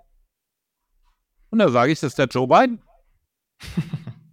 Weil wenn Amerika die Unterstützung heute, deswegen sagt der Trump doch, man kann zu ihm stehen, wie man will, unter ihm gab es keinen Krieg. Das wertschätze ich total. Da kann der mal blödes Tweet machen, das regt mich gar nicht auf. Wenn er sich also hinstellt und sagt, in 24 Stunden ist der Krieg vorbei, dann ist die Sache doch verstanden. Er zieht die Unterstützung der Amerikaner, er stoppt die Zahlung, da muss die Ukraine aufgeben. Und er sagt dem Putin gleichzeitig, hör mal zu, ich Amerika schieß dir deine Zinnen in Moskau weg, wenn du nicht mit mir sich jetzt an den Tisch setzen und wir das lösen. Und der Putin kennt ihn und sagt, let's do that. Er ist doch nicht blöd, er will auch keinen Krieg. Ich meine, der fährt doch, das ist doch nicht volle Kraft. Das ist doch nicht eine Nation, die über 6000 Atomwaffen hat, führt doch nicht so einen Krieg. Und wir sagen immer, der ist unfähig, hin und her, tralala. Der versucht in irgendeiner Art und Weise, die Ukrainer, weil es seine Brüder sind, nicht platt zu machen. Das heißt, er versucht das eigentlich nur irgendwie in die Länge zu ziehen, bis sie endlich nachgeben. Er versucht, die dazu zu bringen, sich an den Tisch zu setzen und eine ordentliche Vereinbarung für seine Leute zu treffen. Der, der will doch auch seine Leute da nicht verlieren. Heutzutage sind doch Kriege nicht mehr gewinnbar. Guck dir da an, wieder wie äh, Afghanistan, Syrien. Äh, äh, diese Kriege sind doch alle nicht gewinnbar. Ja, Irak. Was haben wir denn, wir in Anführungsstrichen, die Amerikaner, was haben die denn im Irak gewonnen? Außer, dass sie für die Ölförderung zuständig sind. Klar haben die gewonnen Geld. Aber im Irak, was haben sie denn da gewonnen? Was haben sie denn gewonnen in Afghanistan? Nichts. Propaganda für ihr eigenes Volk. Ja, es ist auf der einen Seite Propaganda, es geht natürlich um Ressourcen, Mann, die ganze Zeit. In der Ukraine geht es doch nicht um Freiheit und, und Demokratie, Mann. Die Ukraine geht es einmal darum, um das fruchtbare Land. Ja, äh, lies mal, google mal Dupont, Ukraine. Ja, ist alles sichtbar. Zum Beispiel, ähm, hier zum Beispiel der Belen. Wieso war der Belen hier in Zypern? Der war nicht, weil die Russen hier und hin und her, dalala, das war eine Ausrede. Die wollten die Gasvorräte von Zypern. Guck mal hier, wie die ganzen Felder hat, amerikanische Firmen. Hm. Wie ist denn das passiert? Warum haben die Zyprioten nur verkauft? Ach so, die mussten das verkaufen, weil sie Schulden hatten plötzlich. Na sowas. Na sowas. Ist natürlich eine Verschwörungstheorie. Ich meine, man kann ja hinfahren und sich anschauen, wem die gehören. Ja. Yeah. Googeln. Du musst nicht mal hinfahren. Einfach googeln. Ja, die Leute glauben ja nicht mal, was im Internet steht. Man muss einfach, da kannst du gleich hinfahren. Kannst du fragen, wem gehört das hier? Kannst du hinfahren, kannst du hinschwimmen. Kannst du das türkische Kriegsschiff fragen, warum es da umfährt. Warum es da Probleme gibt. Ob das dann, ob das eigentlich wahr ist. Der typische Deutsche fragt immer, ja, wenn ich äh, Zypern, äh, ich will nach Nordzypern, weil das ist billiger. Ich sage mal ganz ehrlich, dass der türkisch besetzte Teil Zyperns. Es gibt keinen Nordzypern. Ist nicht anerkannt. Ah, Blödsinn, alter Käse. Die Zyprioten äh, werden irre, wenn du sagst, das ist türkisches Gebiet oder so. Die werden irre. Was, was hältst du von, der, von den BRICS, die sich gerade ordentlich schnell verbinden? Ja, da musst du hin. Da musst du hin. Da, da muss man hin? Die Zukunft, ja. Du sagst, BRICS ist, löst USA und Europa ab. Absolut. Ja, ist schon, schon dann Deal. Die Amerikaner versuchen es noch mit Gewalt zu vermeiden. Wie zum Beispiel jetzt hier mit Nord Stream zerstören. Mit, äh, das ist ja auch eine Verschwörungstheorie. Ähm, waren wahrscheinlich am Ende die Deutschen selbst. Und, äh, oder es hat sich alleine gesprengt, die Leitung. Und ähm, die, äh, äh die ganze Sache hier im, im, im der Unfrieden da mit Russland, äh, China, Taiwan, äh, das hat ja alles damit zu tun. Auch in Taiwan geht es nicht um Freiheit und Demokratie und dass es äh, super geile Menschen sind da auf der Insel, die da, die von keinem, fast von keinem Land anerkannt ist auf der Welt, auch von Deutschland nicht anerkannt ist Taiwan. Und äh, trotzdem wollen wir jetzt auch Marine entsenden nach äh, in das chinesische Meer, südchinesische Meer. Das ist alles natürlich Bollocks. Ja, alles Blödsinn. Weil es geht dort um die Speicherchips. Mhm. Es geht um die Technologie. Taiwan ist die Nummer eins mit Abstand. Und äh, da geht es darum, dass wir diese Technologie den feindlichen Mächten, nämlich China und Russland, nicht in die Hände fallen lassen wollen. Ja? Deswegen blockt ja Biden auch viel mehr als Trump, macht der Wirtschaftskrieg gegen China und blockt Hochtechnologie-Lieferungen an China. Das ist alles ein Spielfeld, auf dem wir uns bewegen müssen. Und ich sage immer, Freunde, hört auf damit, weil wenn du, wenn du nämlich, wenn du nämlich erstmal verstehst, dieses passiert so, dieses passiert so, dann hast du das Gefühl, dass du im Grunde 24 Stunden am Tag im Internet danach suchen willst und dich immer mehr darüber aufregst, immer schlechtere Laune bekommst und am Ende ja doch nichts ändern kannst. Da gibt es zwei Möglichkeiten. Die eine, die eine äh, Kaste sagt immer, ich bin spirituell ab morgen. Ja, um, und ich ignoriere das einfach alles. Ja, weil es mir doch scheißegal, passt schon, meine Regierung weiß schon, was für mich gut ist. Außerdem, ich bin so frei und nur der liebe Gott und hin und her, ist alles cool. Ja. Und natürlich, die haben, die Leute haben eine Berechtigung und das hat auch, hat auch Charme in einer gewissen Art und Weise, weil du eben dein Nervenkostüm schonst. Aber wenn du dich hinstellst und sagst, jetzt gucke ich mir das mal andersrum an, warum soll ich mich den ganzen Tag aufregen? Ich muss aber doch wissen, wenn ich in den Märkten äh, handle, muss ich doch wissen, was los ist, damit ich auf bestimmte Dinge reagieren kann. Dann reg ich mich also in Anführungsstrichen, rege ich mich auf morgens eine halbe Stunde, wenn ich mich vorbereite und es dann auf YouTube in meinem, auf meinem YouTube-Kanal äh, kundgebe. Und danach fokussiere ich mich den ganzen Tag nur darauf, positiv an meinem, an meiner Familie, an meinem Wohlstand zu arbeiten, meinen Leuten zu helfen, meinen Kursteilnehmern zu helfen. Das ist eine positive Energie, in der wir uns den Rest des Tages bewegen und dann haben wir einen tollen Tag verbracht. Und wir haben ja nur eine begrenzte Zeit auf der Erde und ich benutze sie eben nicht, um feiern zu gehen, um zu koksen und so was weiß ich, zu huren und was weiß ich, sondern ich benutze diese Zeit dafür, etwas Sinnvolles zu tun. Ich unterstütze Tierorganisationen äh, wie Cops Cats, ja, ähm, die ist bekannt durch Vox zum Beispiel in Deutschland, oh, Hund, Katze, Maus oder wie das heißt, Katze, und Maus, wie auch immer, Hund, Katze, Maus, glaube ich, heißt. Und ähm, ähm, diese Sachen. Aber äh, das Maßband wird dir jeden Tag abgeschnitten, einen Tag. Egal wie lange du lebst, du lebst jeden Tag einen Tag kürzer. Jeden Tag lebst du einen Tag weniger. Jeden Tag geht das Maßband einen, einen runter. Jetzt, jetzt kann ich mich entweder darüber aufregen und kann mein Leben kaputt machen mit, oh, die machen mich kaputt und die Regierung und und her und jetzt reinen sie mit der Spritze hinter mir oder was weiß ich. Oder ich sage, ich finde meinen Weg und dann ist alles andere mir egal. Ja. Ich zum Beispiel stand heute, ey Mann, bitte nicht weiter sagen, ich habe noch nie, noch nie einen Corona-Test gemacht. Noch nie.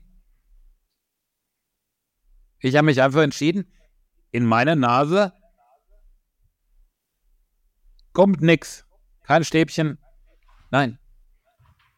Und da habe ich keine Verschwörungstheorie. Oh, die setzen irgendwelche Keime da rein oder die lesen meine DNA aus oder was weiß ich.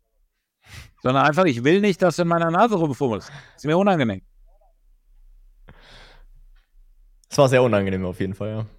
Ja, und da sage ich eben, das will ich nicht. Und da kann ich, also ich habe gesagt, wenn du von mir einen Test haben willst, musst du bei mir zu Hause durch meine Eingangstür kommen und in Anführungsstrichen an meinen Hunden vorbei.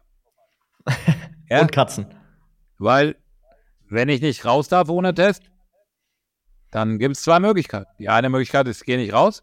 Die andere Möglichkeit, ich finde einen Weg. Ja? Man findet immer einen Weg. Ja. Um alles zu umgehen. Ja. Manche Leute tun bestimmte Dinge für Geld. Ich kenne Leute, die haben einen, die haben extra ein Corona-Testcenter aufgemacht, damit sie sich nicht haben testen lassen müssen. Damit sie sich diese Bescheinigung immer selbst ausgestellt haben. Das ist da geil, oder? Auch, das ist auf jeden Fall. dass sie die Regeln nicht eingehalten haben. Gerade, das ist, die sind weit gegangen auf jeden Fall, um das nicht machen zu müssen. Ja. Da gab es auch leichtere Wege. Absolut. Absolut. Aber die haben am meisten Geld gemacht, die mit diesen Testcenter. Ja, also, da kenne ich ein paar Leute hier in München. Die sind, ja. äh, die sind gut rausgegangen damit. Und ich, und, und ich sage ganz einfach, Respekt. They played the system. Die haben das System benutzt. Super. man kann das System immer spielen. Deswegen, wie nutzt du News wie Works, digitale Euro, Krisen? Wie nutzt du das für dich, um daraus irgendwie für dich einen Profit rauszuziehen? Oder damit irgendwie pro irgendwie, irgendwie wenigstens positiv raus mitzugehen? Wie nutzt du das? Also, also erstmal Krisen kann ich nutzen, indem ich äh, Aktien, ich kann sie ja nicht nur kaufen, sondern auch verkaufen, ohne dass ich sie habe. Also Short-Positionen eingehen, Leerverkäufe machen. Und ähm, das kann ich also machen. Durch das Verfolgen von Nachrichten kann ich, kann ich das also ziemlich gut tun. Auch intraday. Und ich kann auch auf der anderen Seite, ähm, kann ich mich auf Dinge vorbereiten. Ich kann zum Beispiel, äh, das ist auch alles, wie gesagt, das ist ja nachweisbar. Ähm, Corona kam auf äh, Ende Dezember 2019. Ich habe damals, wie ich jetzt YouTube live gemacht habe, habe ich Facebook live gemacht habe jeden Tag ein Facebook Live gemacht und habe da im Januar schon darüber gesprochen, dass, weil ich sehe, was in China abgeht, ich davon ausgehe, dass wir auch Lockdowns bekommen. Da bin ich noch als Panikmacher verschrien worden. Als dann der Lockdown kam, haben alle gesagt, oh Mann, woher ist denn das gewusst? Ja. Ähm, diese, durch die Beobachtung konnte ich mich also vorbereiten. Das heißt, ich habe also, äh, weil du ja nicht gewusst hast, ob die Lieferketten funktionieren und so weiter und so fort, weil wir wussten am Anfang ja wirklich nicht, wie es wie gefährlich ist. Es hätte ja wirklich sein können, dass es da eine zehnprozentige Todesrate hätte gegeben können. Ja, und dann sieht es nämlich ganz anders aus. Also in dem Fall, in dem es wirklich so gewesen wäre, wie am Anfang sie es haben aussehen lassen, die Chinesen haben ja wirklich Häuser zugeschweißt. Ich habe das ja gesehen. Ja, die haben einfach Häuser zugeschweißt. Die Leute haben ihre Haustiere aus dem Fenster geworfen, weil sie ihnen gesagt haben, vielleicht können Katzen Corona übertragen. Ich habe ja deswegen, deswegen, weil ich das vorher gesehen habe, bin ich in ein Haus gezogen, habe äh, dem Vermieter gesagt, weil da Möbel drin waren, dem Vermieter gesagt, er soll mir eine Liste machen, alles, was es kostet, weil meine Katzen bleiben drin. Ich habe mit 17 Katzen im Haus gelebt, mit fünf Katzentoiletten und allem möglichen. Ja, und habe äh, die Katzen nicht rausgelassen, weil ich Angst gehabt habe, dass die meine Katzen platt machen. Wahnsinn. Ja. Und habe eben mein Leben darauf eingerichtet, habe eben gesagt, okay, ich brauche Internet, das habe ich hier. Ich kann von zu Hause aus arbeiten, ich merke überhaupt keinen Unterschied. Ich brauche nicht raus, ich weiß, wie ich an mein Essen komme. Ich habe Vorräte gehabt. Ich hätte ein halbes Jahr nicht aus meinem Haus rausgemusst. Ich habe Wasserfilter gehabt, alles Mögliche. Äh, ich, ich war im Grunde autark. Und dann hat man ein paar Wochen später einfach mal ein paar statistischen, Statistiken sich äh, durchgelesen ja. und dann hat man realisiert, was das für ein Humbug war. Ja, und jetzt pass, ja, pass aber mal auf. Als die Impfung rauskam, weil ich habe tausende Seiten davon gelesen, weil ich ja wissen wollte, impfe ich mich ja oder nein. Und es gab eine Zeit, da habe ich gesagt, es gibt Fälle, wo eine Impfung sinnvoll ist. Ich habe das gesagt. Ich habe gesagt, es gibt Dinge, ich sehe einen statistischen Vorteil für Impfung weil ja Studien herauskamen aus verschiedensten Ländern, die das gezeigt hatten.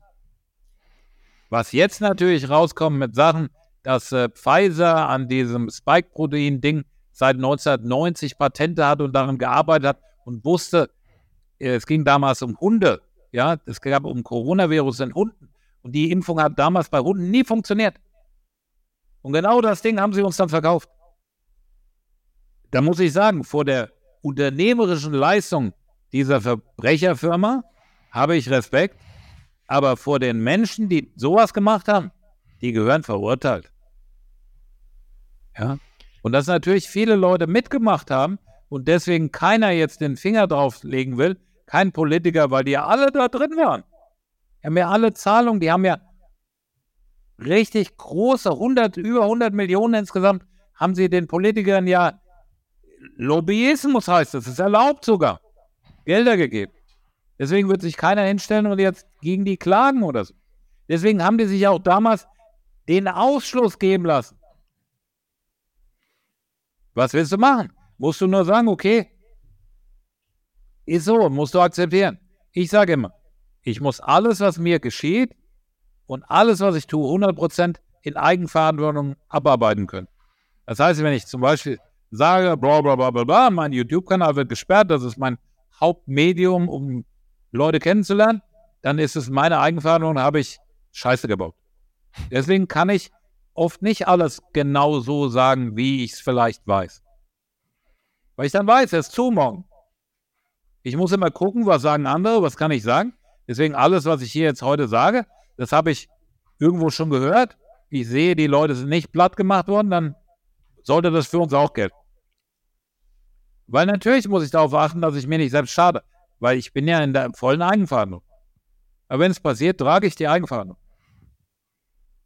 Und wenn, wenn eben ich dann auf, auf, aufs Glatteis geführt werde und denke dann, oh Mann, und hin und her. Deswegen bei uns zum Beispiel in der Ausbildung gibt es überhaupt kein Vertun. Wir haben Leute, die sind vierfach geimpft und geboostert. Und es gibt Leute, die sagen, ich wär, hätte mein Leben gegeben, damit ich dieser Spritze entgehen und alles zwischendrin haben will. Und wir kommen alle miteinander aus. Das finde ich so geil, ist viel geiler als sonst irgendwo, weil immer diese, dieser Hass, wir haben keinen Hass bei uns. Ja, weil, warum willst du irgendjemanden hassen? Das tut nur dir selbst weh. Ja, deswegen, bevor ich Hass versuche zu verdoppeln, nehme ich das andere. Das Gegenteil ist Liebe. Ich liebe die Menschen. Ich kann auch Liebe empfinden für jemanden, der nicht meiner Meinung ist. Ist ja trotzdem ein guter Mensch. Also, nicht jeder ist ein guter Mensch, nicht falsch verstehen. Ja, aber es gibt auch gute Menschen, die 100% für das System stehen, für Impfungen stehen, für die Grünen stehen, für Umwelt, Klimakatastrophe. Wir müssen jetzt agieren und hin und her. Es gibt eben Leute, die, ich meine, ich habe die Titelblätter alle gelesen mit der, oh, wir kommen in die Eiszeit und hin und her.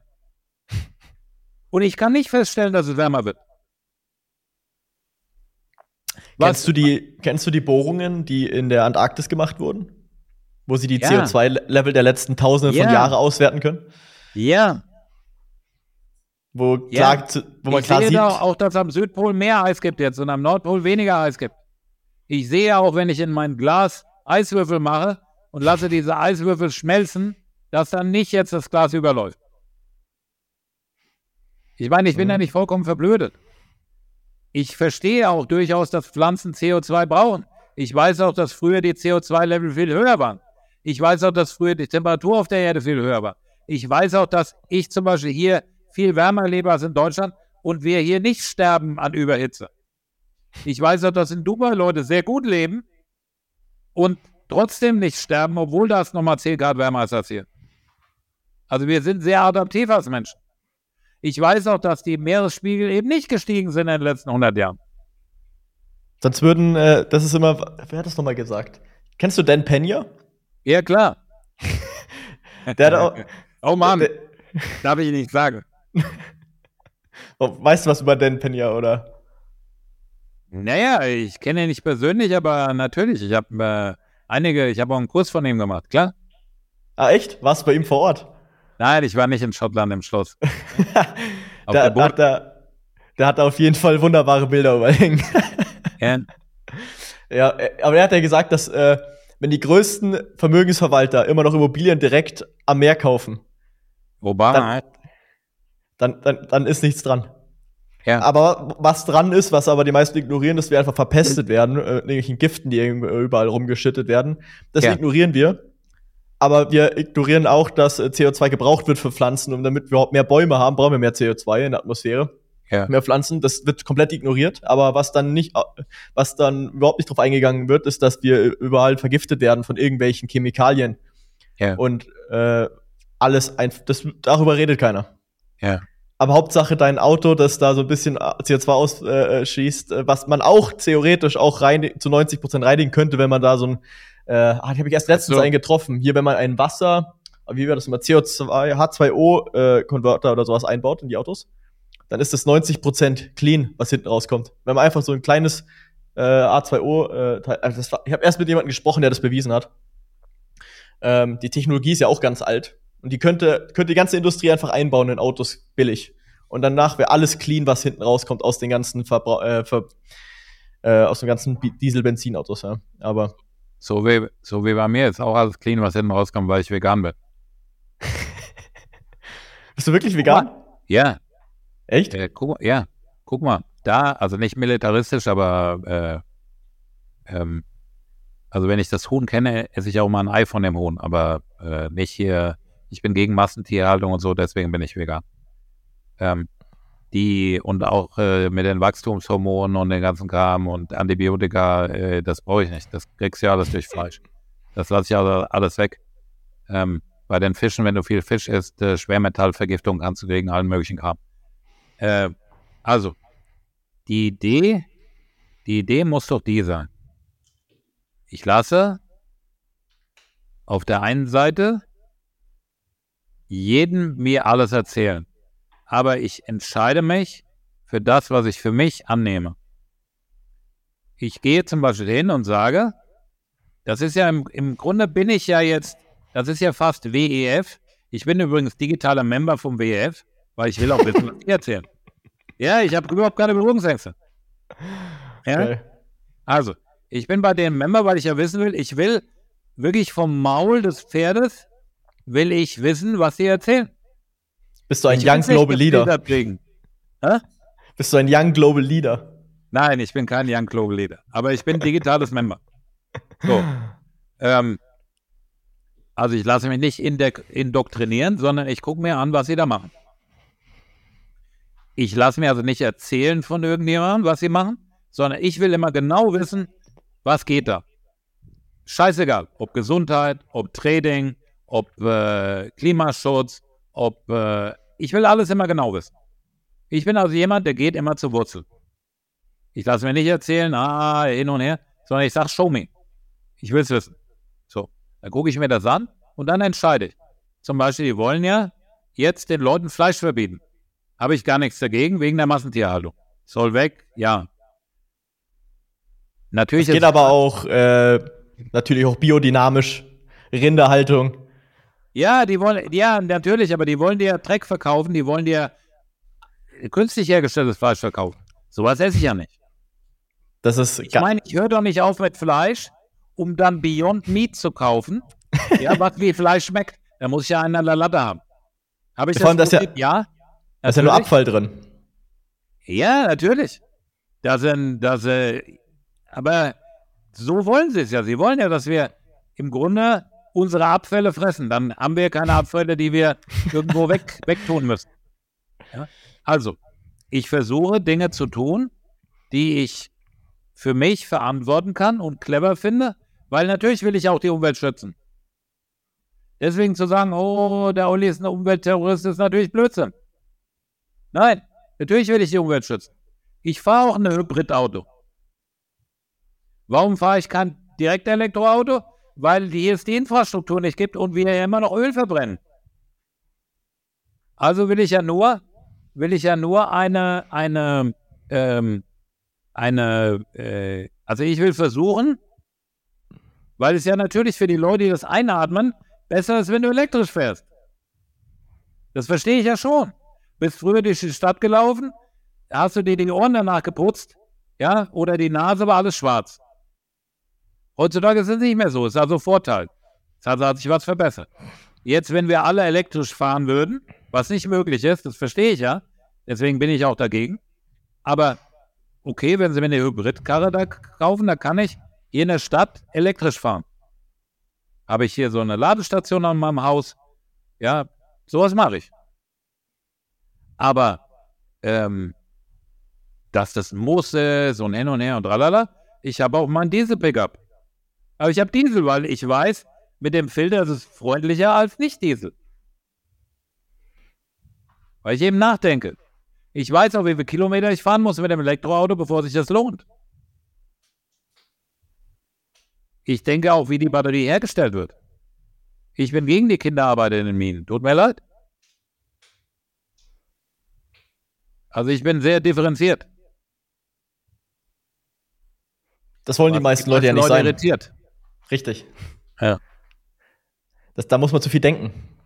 Denk, Aber ich bin kein, ich möchte darauf hinweisen, Julian, ich bin kein Politikcoach, ich bin kein Klimacoach, ich bin kein Gendercoach, ich bin kein Vegan-Coach, sondern ich bin Trading-Coach. Da kenne ich mich wirklich aus. Der Rest ist nur, äh, da bist du nur ein Experte drin. Ja, ich, äh, das Wort Experte ist immer schlecht. Ähm, ich bin äh, ein Selbstdenker. Ja, das muss gefördert werden. Selber denken. Das ist das, was äh, am wenigsten gefördert wird.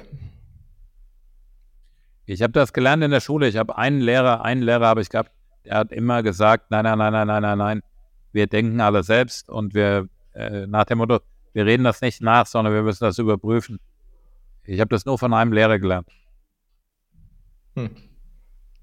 Was waren so deine größten Erkenntnisse in deinem Leben, wo du sagst, das sind super wichtige Dinge, die du mit den Menschen teilen möchtest? Ähm, das gibt einige natürlich, weil ich schon ein bisschen älter bin. ähm, also stelle ich die Frage. Einmal habe ich, äh, so lang kann er, der, du machst den längsten Podcast deiner, deiner Geschichte, ihr schneidet alles wieder raus nachher. also, äh, Punkt Nummer eins war für mich äh, der Tod meines Vaters. Mhm. Dass ich eben, ähm, weil ich war damals äh, 18, ähm, dass ich eben gesehen habe, wie schnell dein Leben äh, zu Ende sein kann. Weil wir sind angerufen worden, von einem auf den anderen Tag war er weg. Und ähm, da habe ich eben gesagt, oh mein Gott, äh, das kann also wirklich passieren. Und seitdem gehe ich mit Menschen anders um. Also ich sage viel schneller, zu jemandem, das ich ihn mag. Äh, ich sage viel schneller Ja zu sagen. Ich bin jemand, der nie so sauer mit dir sein kann, dass er morgen bis morgen nicht mit dir spricht, sondern ich will das immer gleich klären. Ja. Äh, das ist die Nummer eins. Nummer zwei ist, ich habe festgestellt, dass du, solange du dich selbst nicht änderst, du immer wieder dieselben Beziehungen führst mit äh, Kunden, mit, äh, mit Angestellten, mit Ehepartnern, äh, immer wieder dieselben Probleme hast es liegt nicht am anderen Menschen, das liegt nur an dir, weil es quasi wie ein Spiegel ist, das habe ich gelernt. Ähm, dann, dass äh, Training funktioniert. ja, weil ich wirklich, als ich angefangen habe, habe ich auch Zeiten gehabt, wo ich gesagt habe, das ist Voodoo, es geht nicht. Mhm. Ja. Ähm, dann habe ich herausgefunden, das geht wirklich. Das heißt, es ist total seriös, was ich da mache. Und dann habe ich herausgefunden, dass äh, du nicht immer alles, Gefühlskontrolle, Emotionen, Emotionen kontrollieren, dass du nicht alles, was du denkst, was du fühlst, immer herausposaunen musst, sondern auch mal was für dich behalten kannst. Du musst nicht jedem alles sagen. Du musst mhm. nicht immer äh, der Lautsprecher sein, der alles erzählt und hin und her, weil das ist gar nicht so wichtig, weil du musst für dich klar sein. Das sind so die Sachen, die ich äh, die ich gelernt habe. Und äh, ja, ansonsten ist für mich das Wichtigste Zufriedenheit, glücklich sein und nicht auf Kosten anderer Leute, sondern praktisch humanistisch, so wie ich auch in der Schule aufgewachsen bin. Tue das Guten um des Guten willen und was du ausgibst, kommt immer zu dir zurück. Geld ist auch nur eine Lupe. Wenn du ein guter Mensch bist, wirst du durch diese Lupenfunktion ein super guter Mensch. Wenn du ein Arschloch bist, wirst du ein super Arschloch. Das stimmt. Ja. Weißt du, welche Persönlichkeits, äh, welcher Persönlichkeitstyp du bist bei Briggs, Meyer-Briggs Personality Test? Ähm, ich, äh, ich kann dir das sagen. Warte mal. Das dauert nur eine Sekunde oder zwei. Kein Problem. Weil ich habe gerade letztens wieder einen gemacht ich kann mir diese Buchstabenkombination aber nicht merken. aber ich kann es dir sagen, ich bin ähm, ISTJ. ISTJ. ISTJ. Und Untertyp Alpha. Ah. Ah, okay. Jetzt sagt er, okay, der Podcast ist beendet, auf Wiedersehen. das, jetzt, jetzt kann ich leider nicht mehr mit dir reden. ja, ich bin ISTJ. Ah, okay. Nee, ich muss gerade überlegen, wegen dem äh, TJ, äh, ich bin ähm, äh, ENTJ. Mhm. Äh, De Debattierer. Äh, oder INTP, früher, es wechselt immer ein bisschen, aber es ist eigentlich das gleiche extrovertierte, introvertierte, gleiche Version davon. Ja. Deswegen hat es mich nur interessiert, weil du gemeint hast, dass äh, man nicht mal alles rausposieren muss, was man weiß. Oder Das, äh, das definiert Sache, die, an der ich arbeiten muss noch. Weil ich ja, zu. Ja, ist ja, ist ja wichtig. Ich meine damit für deinen, für deinen Job und auch für meinen, ist ja wichtig, nicht total introvertiert zu sein oder so. Aber mhm. ähm, so im richtigen Leben, denn das richtige Leben findet ja außerhalb der Social Media statt. Äh, das richtige, deswegen findest du auch normalerweise auf meinen Social Media nichts über eben äh, mein Privatleben oder so, weil das ganz ehrlich, es geht die Leute furchtbar gierig an. Mhm. Wenn du bei mir im Kurs bist, wenn du Teilnehmer bist oder so, dann lernst du mich erkennen. Aber ähm, ich muss dir jetzt nicht meine Frau und meine Kinder zeigen oder ähnliches. Hm. Ja, Olli, äh, das war echt ein geiler Podcast mit dir. Äh, hast ja. du noch irgendwelche Worte, die du am Ende sagen möchtest und wo findet man dich und wenn man mehr von dir erfahren möchte und wenn man vielleicht mal Trader werden möchte wie du? Ja. Äh, genau. Also, ich möchte sagen, dass es mir wichtig ist, dass wir alle versuchen, uns ein bisschen besser zu verstehen und nicht so zu polarisieren den ganzen Tag. Ihr könnt mich finden auf äh, www.tradingcoacholli.com.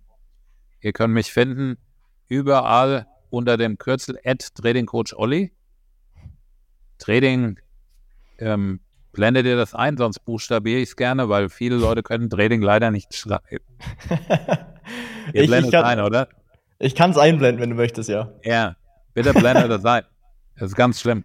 Ähm, auf, äh, auf YouTube habe ich einen Kanal, Trading Coach Olli. Ich habe einen zweiten Kanal auf YouTube, da gibt es nur Trading-Content, der heißt at Oliver Clem Trading. Mhm. Dann habe ich eine Telegram-Gruppe, äh, bitte aufpassen. Nicht die, die mit den meisten ist meine, sondern wo da steht, dass ich wirklich, wo auch Olli drin ist. Weil es gibt immer Leute, die mich, die mich äh, kopieren. Ähm, ich bin auf Instagram, ich bin auf äh, TikTok, ich bin, ähm, ich bin eigentlich überall, über alle Social Media Kanäle.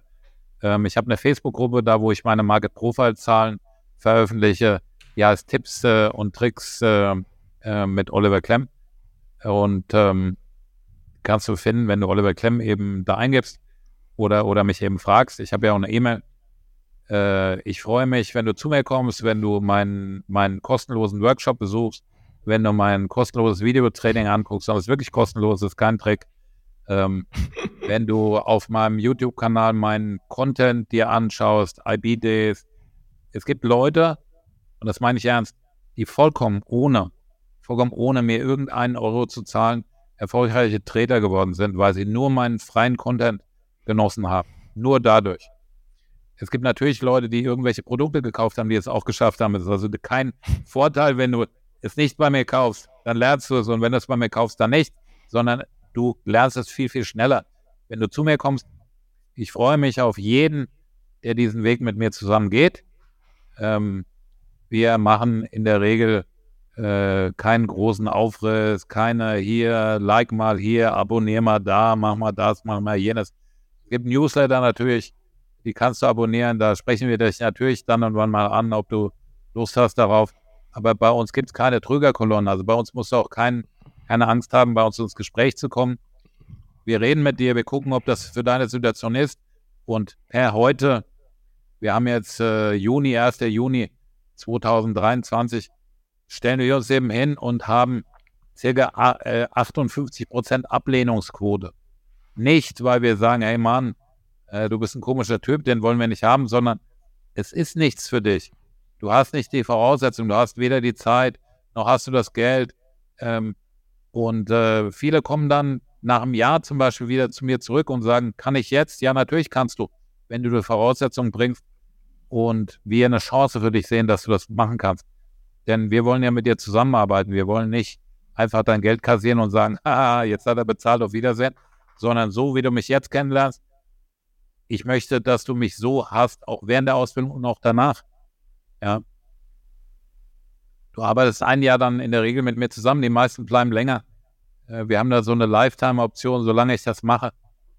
Und ähm, ja, vielleicht mache ich so lange wie der Corsulani. Ich habe ungarische Vorfahren. Das heißt, äh, ähm, ja, vielleicht mache ich so lange wie der Costolani. Ich freue mich auf dich. Ich äh, danke Julian, dass ich hier dabei sein durfte. Und äh, ich hoffe, dass ihr genug Datenspeicher habt, um den ganzen Kram, den ich erzählt habe, aufgenommen zu haben und ordentlich verwerten zu können. Haben wir definitiv. Danke, Dank, danke Olli, für deine Zeit. Ciao. Danke fürs Zuhören. In unserem Podcast gibt es natürlich keine Ads, Sponsorings und wir verkaufen ja auch nichts. Wenn dir also der Podcast gefallen hat, dann helf uns doch bitte, mehr Menschen damit zu erreichen, indem du ihn kurz bewertest, teilst oder uns eine kleine Review da lässt. Danke dir.